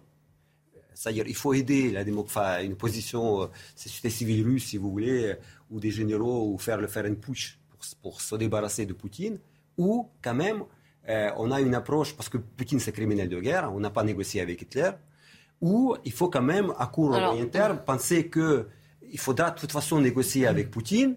Donc, on, essaye de ne pas humilier. Donc, c'est ça la, c'est ça la question. Nathan Dever, oui. C'est dû en même temps au carré au premier degré, parce que c'est de dire ça devient chose plus en plus et dire son contraire, et au second degré, parce que c'est de faire des choses, c'est-à-dire que du point de vue, encore une fois, des actions, la France soutient totalement l'Ukraine, et de dire quelque chose qui n'est pas en adéquation avec les actions de la France, sans doute par euh, souci d'habileté diplomatique. Il y a eu un moment qui était très intéressant et très significatif depuis le début de cette guerre, c'est quand Bruno Le Maire, je crois une fois à la radio, avait dit euh, Nous menons une guerre économique euh, contre le régime de Poutine. Les Russes avaient tout de suite réagi. Ce qui, du point de vue des faits, était vrai. Medvedev qui avait réagi. Il exprimait la réalité de ces sanctions. Du point de vue des, faits, des faits, c'était totalement vrai. Mais on lui avait reproché d'avoir fait cette bourde, c'est-à-dire d'avoir en fait nommé le réel tel qu'il existait. Donc ça se comprend. Hein, cette, c'est du langage diplomatique. C'est du langage diplomatique. Mais on comprend aussi tout à fait euh, les Ukrainiens qui eux ne sont. Mais oui. mais le, Sur la question du euh, comment, je vais dire regime change, puisque c'est de. Alors on va le faire en français? Euh, du, changement de régime, les Américains eux-mêmes sont pas d'accord, puisque Joe Biden, quand il a fait sa visite en Pologne, a évoqué justement. Il n'est pas allé jusqu'à Kiev d'ailleurs. Il a dit, il a dit si si, il a dit Vladimir Poutine ne peut pas rester au pouvoir immédiatement dans la journée, il y a eu un démenti de la Maison-Blanche en disant nous ne souhaitons pas, euh, et Anthony Blinken est revenu le lendemain à la charge en disant non, non, notre objectif ce n'est pas euh, comment la, démission, enfin le, départ. Le départ Je voudrais vous faire écouter euh, Jean-Pierre Raffarin, l'ancien Premier ministre, sur justement ce déplacement, les négociations, la question de la diplomatie. On arrive sans doute à, une certaine forme de, tournant dans, cette guerre. On doit commencer à chercher les portes de sortie. Et c'est pour ça que Emmanuel Macron a raison de maintenir le contact avec, euh, avec Poutine. Vous savez, quand on veut chercher des sorties, des portes de sortie d'une crise, il faut parler avec l'adversaire. Il faut, à un moment ou à un autre, construire une paix en parlant les uns avec les autres. Et donc, il faut garder ce dialogue. Et donc, il fallait trouver le moment où il était légitime de soutenir l'Ukraine et de le montrer physiquement, mais en même temps, après avoir montré notre volonté de traiter la question par des portes de sortie. Jean-Pierre Raffarin chez nos confrères de LCI ce matin. Jonathan Sixou. Pour revenir à ce que nous disions juste avant, je pense ah, que la stratégie... pas Si, si, mais... J'aimerais bien, moi. Il a, il a, oui, bah oui, vient d'évoquer le, le, le, en même temps, et c'est ce en même temps qui, je pense, a fait perdre beaucoup de temps à ce conflit. Emmanuel Macron, dès le début, a voulu manier euh, la, la, le bâton et la carotte, et on ne peut pas, en diplomatie, me semble-t-il, euh, être une force de négociation et en même temps être un, belligérant euh, de près ou de loin. Et en livrant des armes, on l'est d'une certaine façon. Et euh, parler à l'ennemi, comme le dit Jean-Pierre Raffarin, c'est une nécessité. Emmanuel Macron avait pris cette initiative euh, dès le début, même s'il a capitalisé en termes de com aussi là-dessus, en se faisant photographier, filmer, etc. Mais je pense qu'on a perdu beaucoup de temps en ayant cette politique, cette diplomatie un peu flou, un peu trouble. Et mais est-ce qu'elle n'est pas nécessaire, encore une fois, mais est-ce qu'elle n'est pas quand même nécessaire, ce double langage de ménager vous, Pour vous, c'est voilà. Pour vous, Ukrainiens, c'est inimaginable même, inattendable. Ça ne sert à rien de négocier aujourd'hui avec Poutine parce que, comme je dis, Poutine, qui connaît que le rapport de force, il pense, il est persuadé qu'il va gagner cette guerre. Et l'Ukraine aussi est persuadé qu'il sera capable de, faire fuir, de faire repousser l'armée. Il ne faut pas ménager des portes de sortie, comme le disait l'ancien Premier ministre. Oui, on pourrait négocier, mais ça, on a déjà négocié. Enfin, euh, M. Macron essaie de négocier avec Poutine avant, l'invasion. Ça n'a ça, ça, rien donné. Aujourd'hui, ça va non plus, ça va rien donner. Donc il faut au maximum soutenir l'Ukraine. Aider Donc ça veut dire des armes, ça veut dire. Euh, Et ensuite, un jour, un jour, quand, va arriver, on va négocier. Si, on, négocie pas, on négocie pas du tout avec Poutine, il y a une famine mondiale hein, qui va se mm. répercuter jusqu'en Afrique, jusqu'en Indonésie. Donc on peut ne pas parler du tout à Poutine et continuer comme ça. Et dans ce cas-là, euh, risquer justement d'empêcher l'approvisionnement de quelques 400 millions de personnes dans le ah monde. Oui, les conséquences sont dramatiques. et donc là-dessus, les Français d'ailleurs ont déjà, sont déjà à l'offensive sur euh, diplomatique sur la, question du port d'Odessa. Euh, il y a des propositions qui ont été faites par les Français. Et là, on est dans, un, dans un, une partie où il y a une possibilité. Et ça, ça s'appelle de la négociation, qu'on le veuille ou non. On est en pleine guerre, on est dans une guerre économique, il y a des sanctions, mais il y a aussi euh, un impératif vital qui est éviter une famine mondiale. Attends de verre. En même temps, on cube ou, ou pas? À chaque fois, on monte l'échelon quelque chose tout à l'heure qui, qui, est très important et qui est assez peu dit, c'est que Zelensky est un homme qui est ouvert au dialogue, historiquement. Il a été élu en 2019 contre Poroshenko. C'était un des grands enjeux contre Poroshenko, c'était la corruption, le dialogue. Il a fait libérer les otages. Au début, il a demandé lui-même à Macron de téléphoner à Poutine. C'est lui qui le faisait. Donc à un moment, si vous voulez, c'est pas du tout euh, comme si euh, Zelensky était un homme qui disait on ne parle pas avec Poutine, jamais inconditionnellement. Pas du tout. Là, c'est une question de réalité politique. D'ailleurs, très souvent, Emmanuel Macron appelait Vladimir Poutine après s'être entretenu par ailleurs ah avec Volodymyr Zelensky et, faisait l'intermédiaire. Et Poutine a toujours refusé de rencontrer Zelensky, alors que Zelensky voulait. Bah, Zelensky a dit au début de la guerre à cette conférence de presse, fameuse conférence de presse, il a dit si tu es un homme, viens, on va parler. Il a dit ça comme ça. mais évidemment, pour Poutine, Zelensky, c'est clown, donc il ne va pas, il va pas euh, négocier avec lui, c'est sûr. Donc, donc, il faut obliger Poutine à négocier. Pour obliger Poutine à négocier, il faut que l'Ukraine se trouve en situation favorable sur le plan militaire. Donc des armes. Oui, des Donc armes, un appui toujours. on a perdu beaucoup de temps. On a, depuis, depuis le début de guerre, parce qu'au début, on a pensé que l'Ukraine va perdre cette guerre en 96 heures. Donc c'est pas la peine de fournir les armes ukrainiennes. Après, on a, on a fourni euh, euh, des armes légères et qu'aujourd'hui, on, pense qu'il faudra lui, pour fournir lance-roquettes multiples, etc. Parce que l'Ukraine vraiment a, besoin de ces armes pour pouvoir rééquilibrer le rapport de force. Sinon, cette guerre va s'enlisser. Les négociations viendront après. Pour vous, Mais la guerre va s'enlisser pour des années. Après, pour tenter de comprendre la position actuellement euh, d'Emmanuel Macron, on peut remonter jusqu'au début euh, du quinquennat précédent où Emmanuel Macron a toujours considéré, euh, contre parfois de nombreux de ses homologues, qu'il fallait que Vladimir Poutine revienne euh, à la table des négociations au point de vue euh, mondial. Il l'avait invité euh, très rapidement après, son investiture en, en, 2017. Il a toujours été convaincu, bien avant le début de ce conflit entre la Russie et l'Ukraine, qu'il fallait que Vladimir Poutine soit au cœur des négociations, même si les négociations avec ce dernier sont, sont compliquées. Et il pense également, et il l'a redit hier, à l'après-guerre on ne pourra pas, après, euh, quand ce conflit euh, sera euh, définitivement terminé, exclure Vladimir Poutine de la table. Et les raisons ont été évoquées à l'instant par Régis Le Sommier. Pause. pub, on se retrouve juste après 13h30 pour continuer ce débat et l'enrichir, évidemment. avec nous. Il est 13h30. Nous allons reprendre notre débat de Midi News. Mais avant cela, l'actualité, Simon Guillain. Les températures vont encore grimper. Aujourd'hui en France, il va faire jusqu'à 40 degrés dans le sud-ouest du pays cet après-midi. Météo France a placé 23 départements en vigilance orange canicule, une canicule exceptionnellement précoce. Un numéro vert a été mis en place. Il s'agit du 0800 06 66 66. Après la philosophie hier, les épreuves du bac se poursuivent en pleine vague de chaleur. Aujourd'hui, les lycéens en classe de première passent l'épreuve écrite de français et de leur côté, les élèves de bac professionnel passent eux les épreuves d'art appliqué et de culture artistique. Des voitures Tesla équipées de logiciels de conduite autonome impliquées dans 273 accidents aux États-Unis. C'est 70% des accidents recensés entre juillet 2021 et mai 2022. L'autopilote permet de tourner le volant et de faire accélérer ou décélérer la voiture toute seule. Mais Tesla précise que le conducteur doit rester vigilant pour reprendre le contrôle à tout moment. Merci beaucoup Simon Guillain. De nouveau parmi nous le général Clermont euh, qui euh, est revenu sur le plateau. À vos côtés Jonathan Sixou de la rédaction de Causeur, Nathan Dever, agrégé de philosophie, Régis Le Sommier, grand reporter qui est allé donc en Ukraine fin mars, début avril. Et puis bien sûr, toujours avec nous, Florian Tardif du service politique de CNews et Harold Iman spécialiste des questions internationales. Nous euh, analysons, nous décryptons cette visite très importante très symbolique et même au-delà des symboles. D'ailleurs, nous verrons euh, ce qu'il en ressort d'Emmanuel Macron, mais également de ses homologues italiens, roumains et allemands en Ukraine. Vous voyez ces images. Je vous rappelle qu'ils sont actuellement, ces dirigeants européens, en train de, déjeuner avec Volodymyr Zelensky avant une conférence de presse qui aura lieu donc euh, juste après, en début d'après-midi, on l'imagine. Juste avant, euh, la question du timing, évidemment, le timing politique, mais il y a aussi la question du, du front de cette guerre, puisque la, guerre a changé de visage, on en a déjà beaucoup parlé, entre la première, les premières opérations le premier mois et puis une opération qui s'inscrit, euh, une opération militaire, une invasion qui s'est inscrite dans la durée. Harold Iman, je voudrais qu'on fasse un point avec vous. On en est où sur le front? Quels sont les rapports de force? Alors, si on regarde la carte, vous, allez vous dire, on voit la même carte depuis euh, deux semaines au moins, et c'est à peu près cela. Car euh, rien ne se passe dans le nord euh, et le nord-est.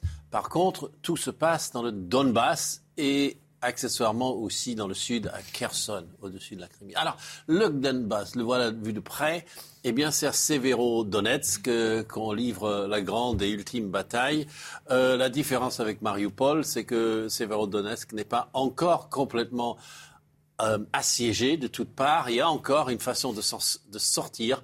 Le Donbass qui avait été fortement euh, armé et retranché avant que la guerre n'éclate et depuis même plusieurs années. C'est pour cela que les troupes tiennent assez bien là-bas, mais à la longue, le manque d'artillerie lourde euh, se fait sentir et on est en train de reculer. Et donc, si Severodonetsk tombe, toutes les autres villes derrière pourraient tomber. Si Kramatorsk mm.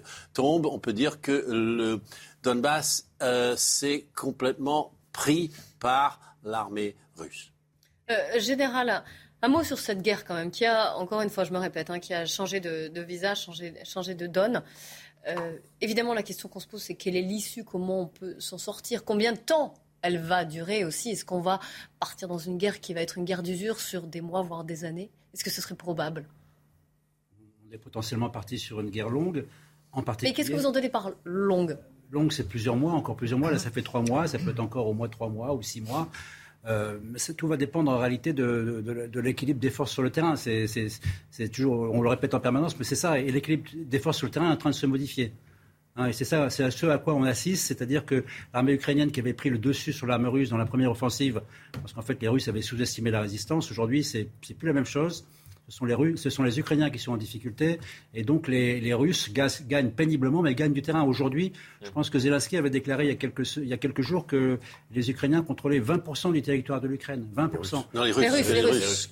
20%, du territoire de l'Ukraine, c'est-à-dire effectivement euh, pratiquement tout le Donbass, bientôt tout le Donbass, même si les prochaines villes vont mettre du temps à tomber, parce que l'intérêt des, l'intérêt des Ukrainiens, c'est, de retarder l'échéance et, de demander des appels, euh, des renforts en armes. Donc la, question critique, ce sont les, renforts en armes. Mais on voit bien que cette guerre du Donbass, elle n'est pas, elle, est gagnable, mais elle n'est pas encore gagnée par la Russie. Et après, il y a la deuxième guerre qui a été évoquée plusieurs fois. C'est la guerre d'Odessa. Ce serait la deuxième offensive. Mm. Mais pour lancer cette offensive, il va falloir une pause, il va falloir reconstituer les forces.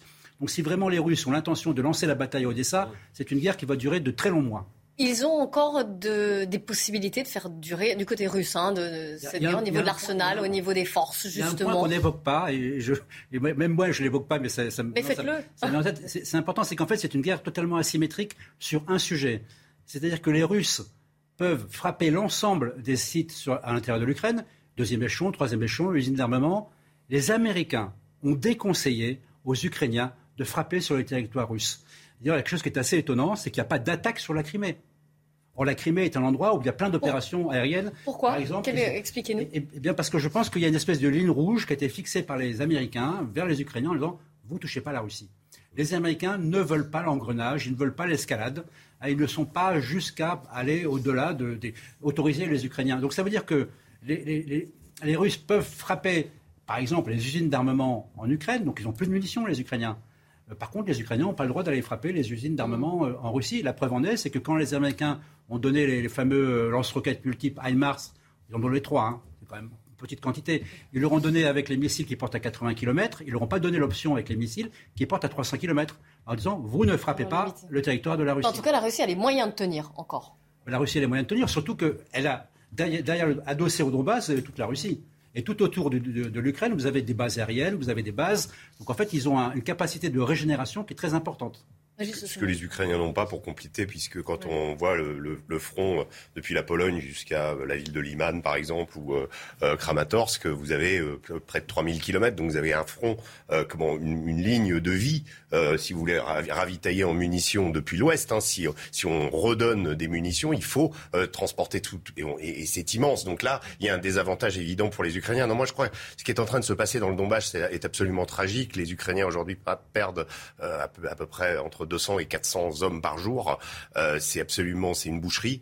Euh, ça se passe dans des milieux urbains d'ailleurs qui ont déjà été euh, depuis la Seconde Guerre mondiale labourés par les combats et encore récemment. Enfin, quand on prend en 2014, prenez la ville de Slaviansk par exemple. En 2014, elle était assiégée. Les, les séparatistes russes du Donbass tenaient la ville de Slaviansk et les, et les, et les Ukrainiens et l'armée ukrainienne étaient autour. Aujourd'hui, c'est l'inverse. Les Russes sont en train d'installer le siège de cette ville, qui sera probablement le prochain objectif. Après, ils ont, ils ont, ils ont conquis Liman et ils vont conquérir Severodonetsk. Et ensuite, ça sera ça. Et la le dernier, c'est là où se trouve l'état-major euh, ukrainien, c'est-à-dire à Kramatorsk. Et, et ces trois villes-là, malheureusement, ben, leur sol est quasiment scellé. Malheureusement, aujourd'hui, les Ukrainiens ne peuvent pas se permettre de dire euh, on arrête, on négocie parce que il y va de leur de leur oui, nous l'ont répété même sur ce plateau. Quand on est ukrainien, il faut continuer à, à se battre.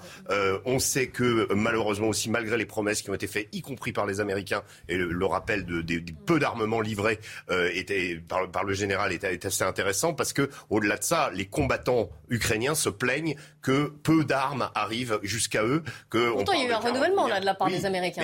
Il y a de l'intention. Regardez les Allemands, c'est pareil. Hein, euh, Olaf Scholz maintenant est avec, mais euh, c'est vrai que les armes allemandes sont quasiment pas arrivées en. Alors les canons César, Renaud Girard le rappelait tout à l'heure, font merveille. mais et pourquoi ça n'arrive pas Il y a un manque de volonté. Quand il y a cette, ces, ces longueurs d'approvisionnement, je vous dis. Et puis les Russes bombardent les trains et les, les, Russes ont bombardé aussi des dépôts de munitions, de munitions euh, fondés, euh, fournis par l'OTAN. Donc les, les, les, Ukrainiens n'ont pas le droit de taper la Russie, c'est quand même un problème, parce que oui. imaginez qu'on fasse une guerre dans, guerre, oui. Ben, on, va, on, on, va les frapper là où l'ennemi est le plus vulnérable. Donc ils n'ont pas le droit. Et ensuite, je pense que ça a été très bien dit par les Ukrainiens, ils n'ont que 10% de l'armement par rapport aux 100% qu'ils devraient avoir pour être compétitifs par rapport aux Russes. Ils n'ont que 10%. Les 10%, on les a eu en trois mois.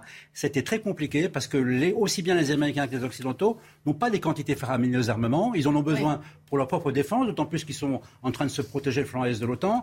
Et que derrière, si on veut sortir de l'armement nouveau, il faut faire tourner l'industrie de défense. Et l'industrie de défense, un canon César, c'est deux ans. Ouais, pour en faire un. Ouais. Donc il va y avoir des temps et une échelle qui est un peu d'approvisionnement d'armement euh, vers les Ukrainiens pour qu'ils puissent euh, euh, soutenir la pression des Russes. Et Macron a eu euh, en tout début de semaine des mots assez forts sur le fait qu'il fallait euh, maintenant se préparer à entrer dans une économie de guerre, guerre. pour pouvoir justement. Ça, c'est du temps très long, c'est sur deux ans une économie de guerre. Mmh. Et dans deux ans, c'est pas sûr que la guerre continue. Et d'ailleurs, vous évoquiez la possibilité que cette guerre dure trois, six mois. On parle de la guerre chaude, mais cela pourrait durer des années.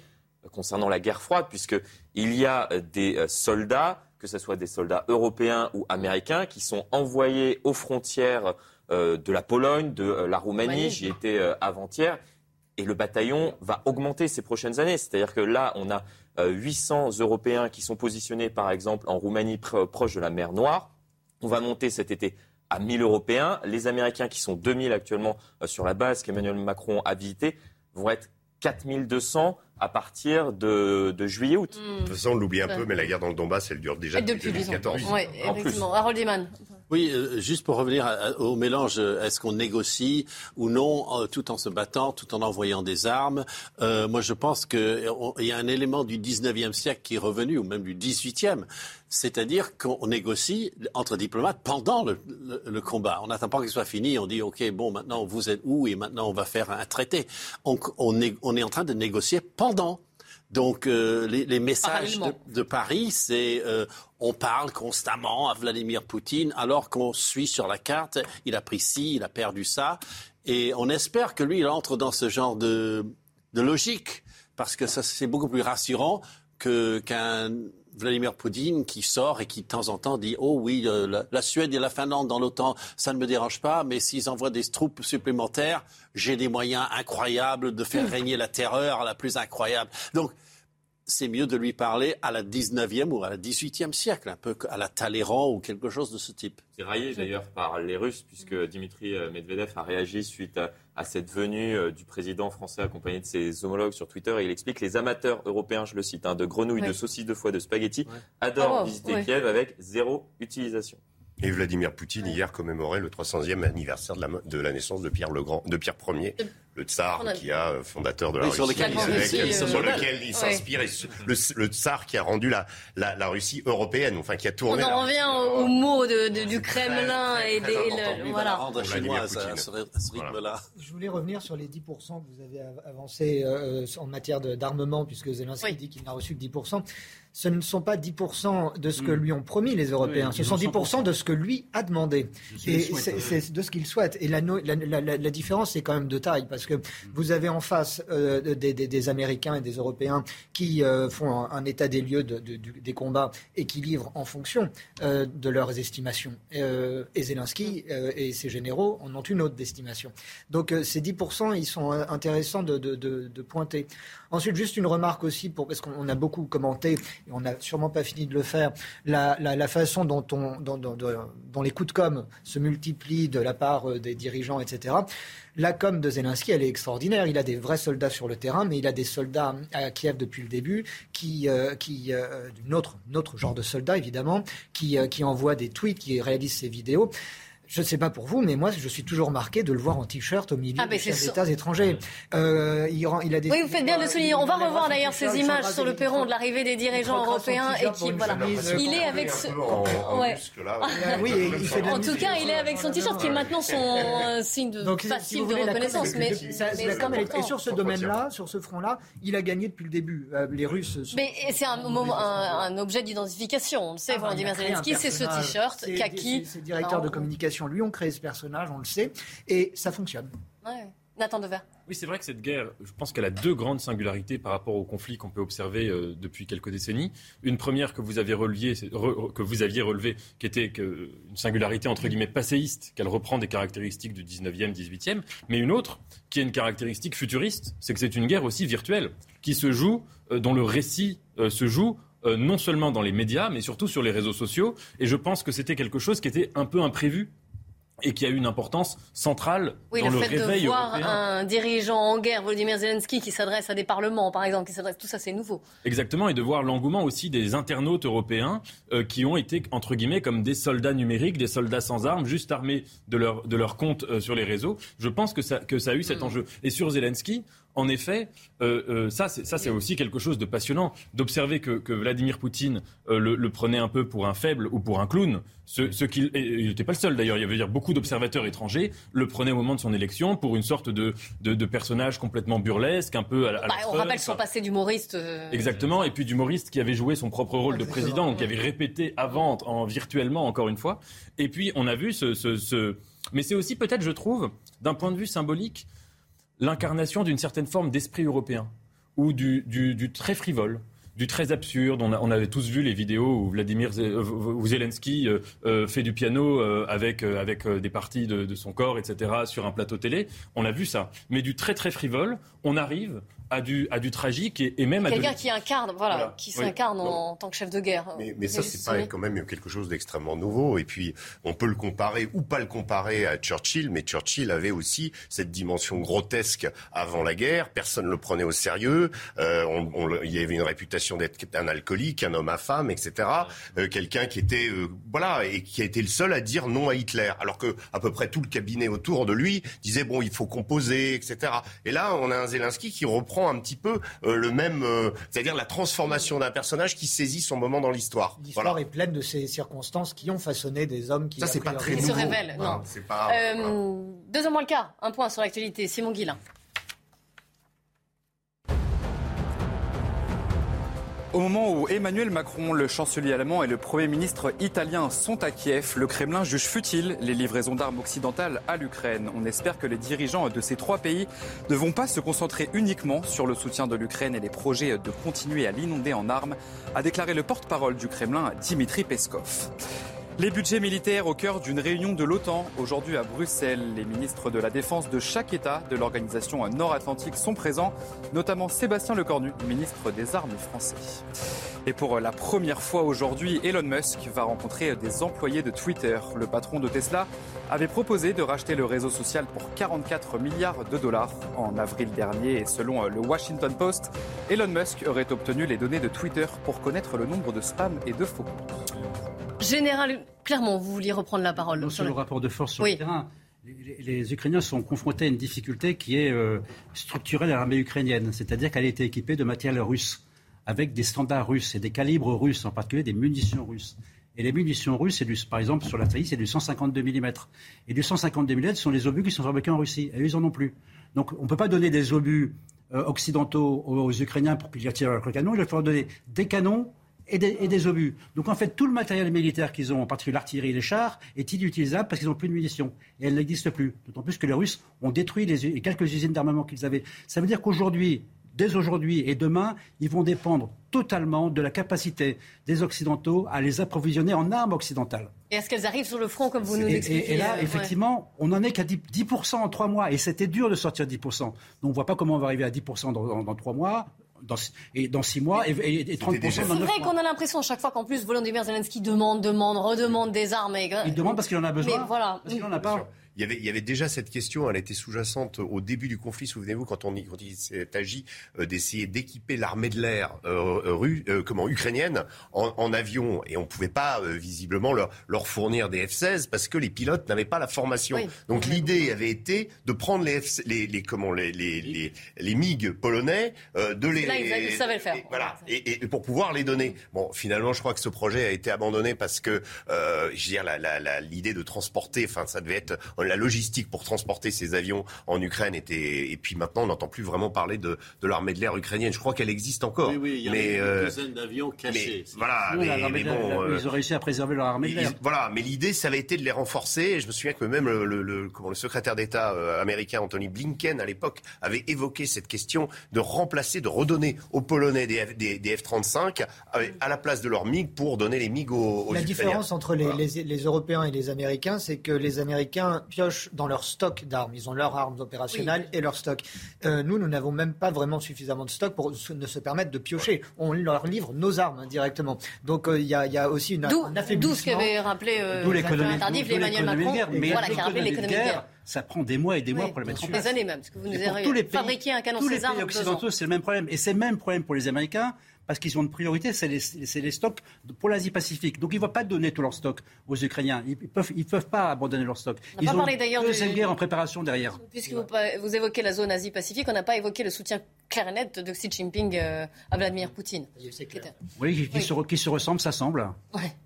Mais c'est pas une bonne nouvelle. Hein. Non, pas une bonne nouvelle. pas du tout. Puisqu'on a un pays qui est l'un des principaux, euh, principaux fournisseurs, euh, des, un des principaux fournisseurs en matières premières du monde, avec le pays qui fabrique qui peut fabriquer des armes, qui peut. Euh, il n'y a, pas une seule, euh, un seul composant électronique qu'on a, qu'il n'y a, pas du chinois dedans aussi. Donc, mm. si les Chinois veulent commencer à faire des embargos et à, ne plus nous livrer sur un certain nombre de mm. choses, on l'avait déjà vu pendant le Covid. au début du Covid, quand euh, les Chinois avaient fait le blocus de leur port parce que pour éviter la contamination, eh bien, il y avait déjà eu des, des pénuries au niveau, au niveau de notre, notre équipement. Au philosophe du plateau, une conclusion courte. Et puis, ça veut peut-être dire qu'il faut tourner nos yeux vers Taïwan aussi. Parce que les Chinois ont tiré la leçon de cela euh, de manière euh, très cynique. Merci beaucoup d'être venu euh, débattre. Et sur ce plateau, le débat qui continue, l'analyse, le décryptage de ces images d'Emmanuel Macron, Mario Draghi. Hi, I'm Daniel, founder of Pretty Litter. Did you know cats tend to hide symptoms of sickness and pain? I learned this the hard way after losing my cat, Gingy. So I created Pretty Litter, a health monitoring litter that helps detect early signs of illness by changing colors, saving you money and potentially your cat's life. Pretty Litter is veterinarian developed, and it's the easiest way to keep tabs on your fur baby's health right at home. Go to prettylitter.com and use code ACAST for 20% off your first order and a free cat toy. Terms and conditions apply. See site for details.